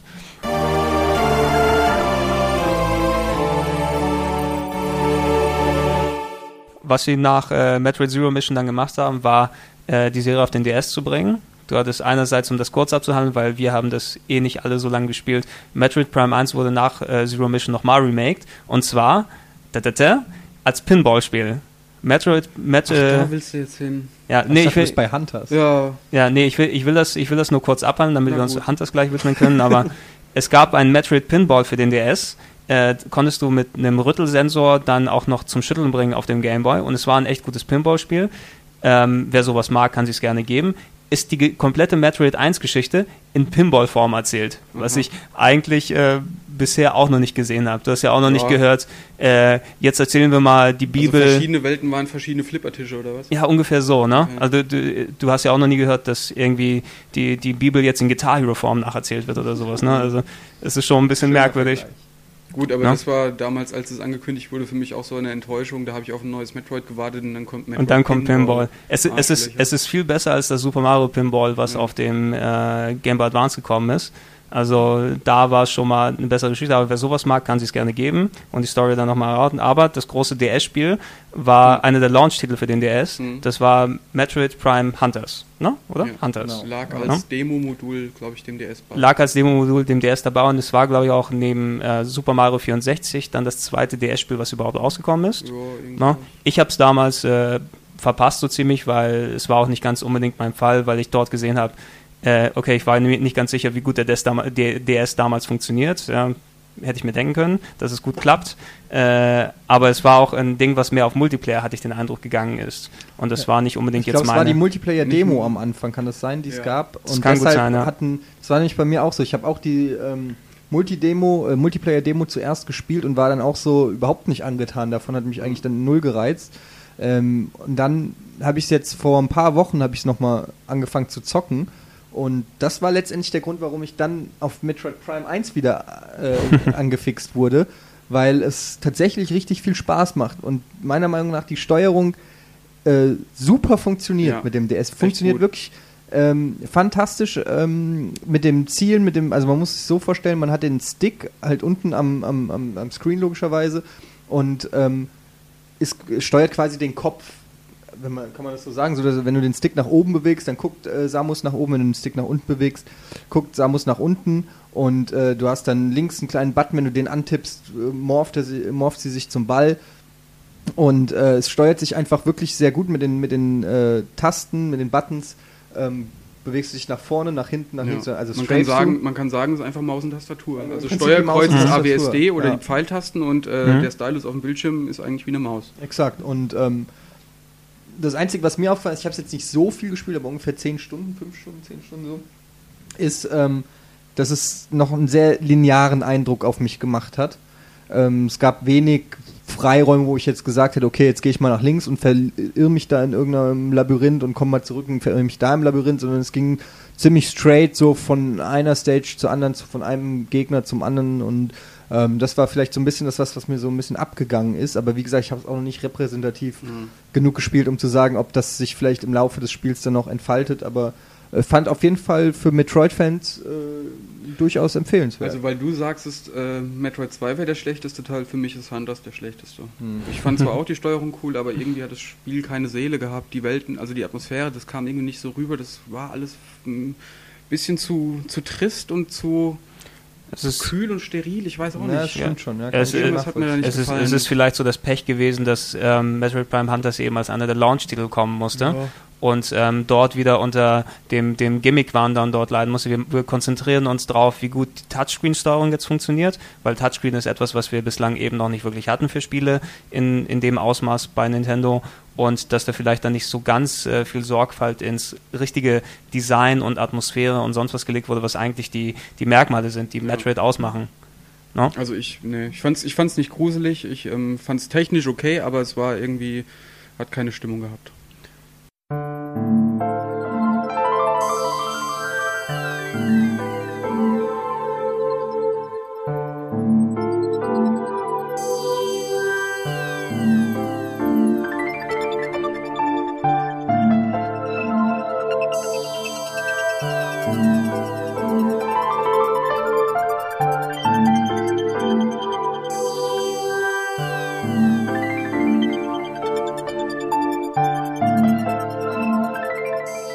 Gut, das war so ziemlich der, der letzte Metroid-Teil, der wirklich jetzt nochmal länger hier besprochen werden sollte ja. von uns. Ne? Wir wollen, weil dementsprechend, wir sind auch am kurz vor Ende angelangt. Ähm, also danke nochmal an alle, die jetzt dran geblieben sind. Hallo, äh, Michael, wir grüßen dich. Wahrscheinlich der einzige User, der noch da ist. Ähm, Bevor wir uns aber jetzt verabschieden, ähm, eine Sache, über die wir schon beim E3-Podcast äh, kurz geredet haben und ich bitte zu entschuldigen, falls wir ein oder zwei Sachen dort nochmal so erörtern, ist ähm, der neue Trailer, der mhm. gezeigt wurde bei der E3 von äh, Metroid Prime Other M. Ähm, um es zusammenzufassen, die haben bei der E3 äh, quasi ein neu, neues Metroid-Spiel angekündigt. Mhm. Das wird 2010 erscheinen, heißt äh, Metroid Other M und wird im Gegenteil äh, oder im, im, Gegensatz zu den Metroid Prime-Titeln nicht mehr von den Retro-Studios in Amerika produziert, sondern wandert wieder zurück äh, in, äh, nach Japan, wo die Serie quasi angefangen hat. Und es wird ein Spiel sein, was äh, produziert wird von, von den alten Entwicklern. Ich glaube, Sakimoto hieß der. Äh, netter Herr, der damals schon Metroid 1 bis Met Super Metroid äh, angeführt hat, die Entwicklung. Und der hat sich Unterstützung geholt für das 3D-Gameplay von Team Ninja. Das sind äh, die, die Leute, die Dead or Alive gemacht haben und äh, Ninja Gaiden für Tecmo damals. Äh, nicht komplett alle, weil ein paar mittlerweile abgewandert sind und ihr eigenes Studio gegründet haben, aber man sieht, das sind dann schon Experten, die Ahnung haben, wie so ein Third-Action-Gameplay gut funktionieren kann. Mhm. Es sind aber auch Experten darin, Figuren wie Plastik aussehen, aussehen zu lassen. Das sind vor allem Leute, die bekannt sind, keine Ahnung von Level-Design zu haben. Okay. Ja, aber, aber die machen, die machen zum Glück, die machen zum Glück ja auch, äh, soweit ich mitbekommen habe, äh, nicht äh, viel am Level-Design. Das ist ein bisschen ähnlich wie ähm, Leute, wenn, wenn, wenn die von, von der Rollenspielerseite aus herkommen, damals als äh, Level 5 zusammen mit äh, Enix Dragon Quest 8 gemacht hat. Level 5 hat die Technik gemacht. Das ist ein großes Entwicklerstudio, was eigentlich eigene Rollenspiele macht, sowas wie Dark Cloud und sowas, die ich persönlich ganz gut finde. Aber die sind auch echt gut versiert drin, um Technik äh, richtig gut aussehen zu lassen. Die haben die Programmierseite übernommen, während das Spielprinzip von den Hauptleuten bei Dragon Quest gemacht wurde. Und dementsprechend ist auch ein fantastisches Spiel rausgekommen. Und das kann eben auch die Sache sein, die jetzt bei, beim neuen Metroid Other M gut funktionieren würde. Der Trailer, der abgelaufen ist, hat wieder gezeigt, dass das Metroid wieder zurückgewandert ist auf die Außenperspektive. Du hast dieses Ego kann man, kann man nicht sagen. Also da kann man sich ja bei dem Trailer drüber äh, streiten, weil da gibt es ja auch eine Sequenz, wo du äh, aus der Ego-Perspektive irgendwas abknallen musst. Ein bisschen, ja. Also und, und, da kann man ja echt einhaken, wie wird denn das Spiel sein? Weiß man ja nicht. Also, es gab viele Action-Sequenzen, von denen man jetzt nicht wusste, äh, ob die geskriptet waren, ob das Quicktime-Events waren oder ob es eben ob sich das wirklich so wild spielt, wie es in dem Trailer dargestellt wurde. Und es gab dann auch noch diese Ego-Shooter-Sequenz oder mhm. zumindest die Sequenz mit äh, Ego-Perspektive. Ja, also die, man, äh, man, konnte nicht wirklich das Gameplay rauslesen äh, aus den Sachen, die gezeigt wurden, obwohl da schon einige Sequenzen eben drin waren. Ähm, den Eindruck, den ich äh, schon bei dem E3-Podcast erwähnt habe, ist eben, dass es eventuell so eine Art 2,5D-Spiel sein wird, mhm. ähm, weil es hatte so ein bisschen den Eindruck, als ob du diese 3D-Grafik, aber die eine Ebene nach links und rechts oder die eine Ebene in die Tiefe gehabt hast. Ne? Dass du von hinten nach vorne zum Beispiel gehst, aber dafür trotzdem deinen festen Weg zum Beispiel hast. Also dass dadurch vielleicht wieder so ein, so ein Rückschritt in das ein bisschen ältere, klassischere Gameplay ist, aber immer noch mit Technik von heute. Ne? Komischerweise kam mir das auch so ja, vor. Ich bin, ich bin da echt skeptisch. Also für ja. mir sieht das zu äh, God of War mäßig aus. Äh, ich meine, ich lasse mich gern vom Gegenteil überzeugen. Ich wäre froh, wenn es äh, ja, wenn es nicht so ist, aber gemäß den Trends der letzten äh, Wochen und Monate, die die Spiele alle einnehmen und so, und auch Castlevania scheint ja so in die Richtung zu gehen. Und ich meine, der Erfolg gibt ihnen ja recht. Also sie verkaufen ja ohne Ende Spiele, befürchte ich das Schlimmste für Metroid. Also ich äh, muss einfach mal sagen, ich bin eigentlich ganz froh, dass der Trailer so aussieht, wie er aussieht. Mhm. Äh, und dass das Spiel wahrscheinlich auch anders wird, weil äh, auf ein weiteres Metroid Prime hätte ich keine Lust mehr gehabt. Also das kann gerne mal wieder kommen, wenn neue Konsolen raus sind, aber ich äh, bin jetzt eigentlich ganz froh, dass da mal was Frisches auf uns zukommt und äh, das darf von mir aus auch gern so ein, so ein Actionkracher sein. Also Rätsel möchte ich weiterhin haben, ein bisschen Gruselstimmung auch, aber der kann von mir aus auch gern die Post abgehen. Habe ich nichts dagegen. Also ich, ich habe nichts dagegen, wenn es da ein bisschen actionreicher ist. Äh, ich hätte es am, am besten eben noch immer mit ein bisschen dieser Metroid-Seele, mit, ja. dem, mit dem Erkundschaften und das, was Metroid ausmacht, dass es damit dabei ist. Und äh, ich würde jetzt nicht sagen, ich hätte auf ein neues Metroid Prime gar keinen Bock mehr, aber ich mhm. glaube, äh, Nintendo hat zur richtigen Stelle oder zur richtigen Zeit den Absprung ja. jetzt geschafft. Man muss auch mal eine Pause machen. Man, man muss auch mal Pause machen und ich habe auch den, dadurch, dass die Trilogy jetzt kommt, ne, du hast es ja von Nintendo eigentlich sonst nicht, dass die ähm, Spiele nehmen und dann alle auf eine Disc raufklatschen und mit Collectors-Verpackung äh, und neuer Steuerung und neuer Grafik und sowas, dass es vielleicht wie so ein Abschlusspunkt ähm, ist. Was meinst du? Super Mario Bros. Super, ja, Super Mario Aus, das hattest du. Seitdem haben sie in der Form auch nicht gemacht, die haben jedes Spiel ja einzeln verkauft danach. Hm. Ne? Also das ist auch der Grund, warum Super Mario Bros. das nie auf der Virtual Console kommen wird. Da kriegst du ja für das gleiche Geld äh, fünf Spiele, die sie auch einzeln verkaufen könnten. Na? Und wenn du jetzt sowas aktuell siehst, dass sie eigentlich drei Spiele, die eigentlich separat verkauft werden. In Japan wurden die, die Remakes von Teil 1 und Teil 2 von Metroid Prime auch separat als Spiele verkauft. Die kommen jetzt auf einer Disk hierzulande als, als großes Paket mit neuen Menüs. Ich glaube, die äh, eine Neuerung wird sein, dass die ersten beiden Teile auch Achievements bekommen, wie Metroid Prime 3 die schon hatte. Ne? Der hatte innen drin ja Medaillen, so, die man mhm, sammeln ja. kann, die natürlich nicht keinen Gamerscore oder sowas ergeben wie bei den anderen Konsolen, aber so einen kleinen Anreiz mit dabei liefern. Die sind jetzt auch mit dabei und das ist für mich ein bisschen so das Gefühl, als ob jetzt so ist, wir lassen Metroid Prime jetzt los. Hier, jetzt habt ihr das Ultimative, was wir damit geben wollen, jetzt gehen wir in eine andere Richtung und das wird Metroid Prime Other M sein. Ich bin relativ ähm, positiv eingestimmt erstmal, weil endlich, endlich mal wieder eine, eine Spieleankündigung ähm, bei Nintendo, die nicht nach Schema F wirklich ist. Ne? So toll Super Mario Galaxy 2 auch äh, sein wird.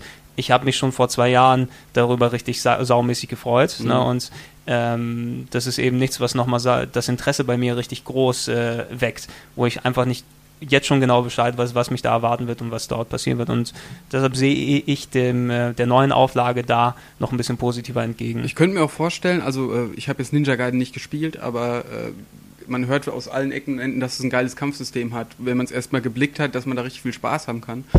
Und wenn sie das in abgemilderter Form auch in Metroid Other M einbauen, ähm, ich, ich habe da nichts dagegen. Also ich äh, ich kann mir das auch richtig gut vorstellen, weil Samus Aran ja wirklich viele Fähigkeiten hat, was, was sein Ball, äh, was ihren Ball mhm. angeht oder äh, die Bomben oder der Grapple Beam oder die verschiedenen Laserschüsse.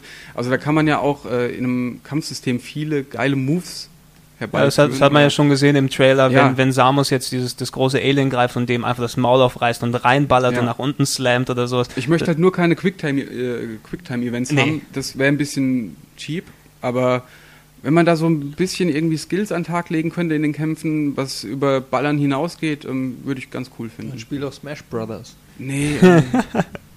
Ähm, nee. Nee. Nee.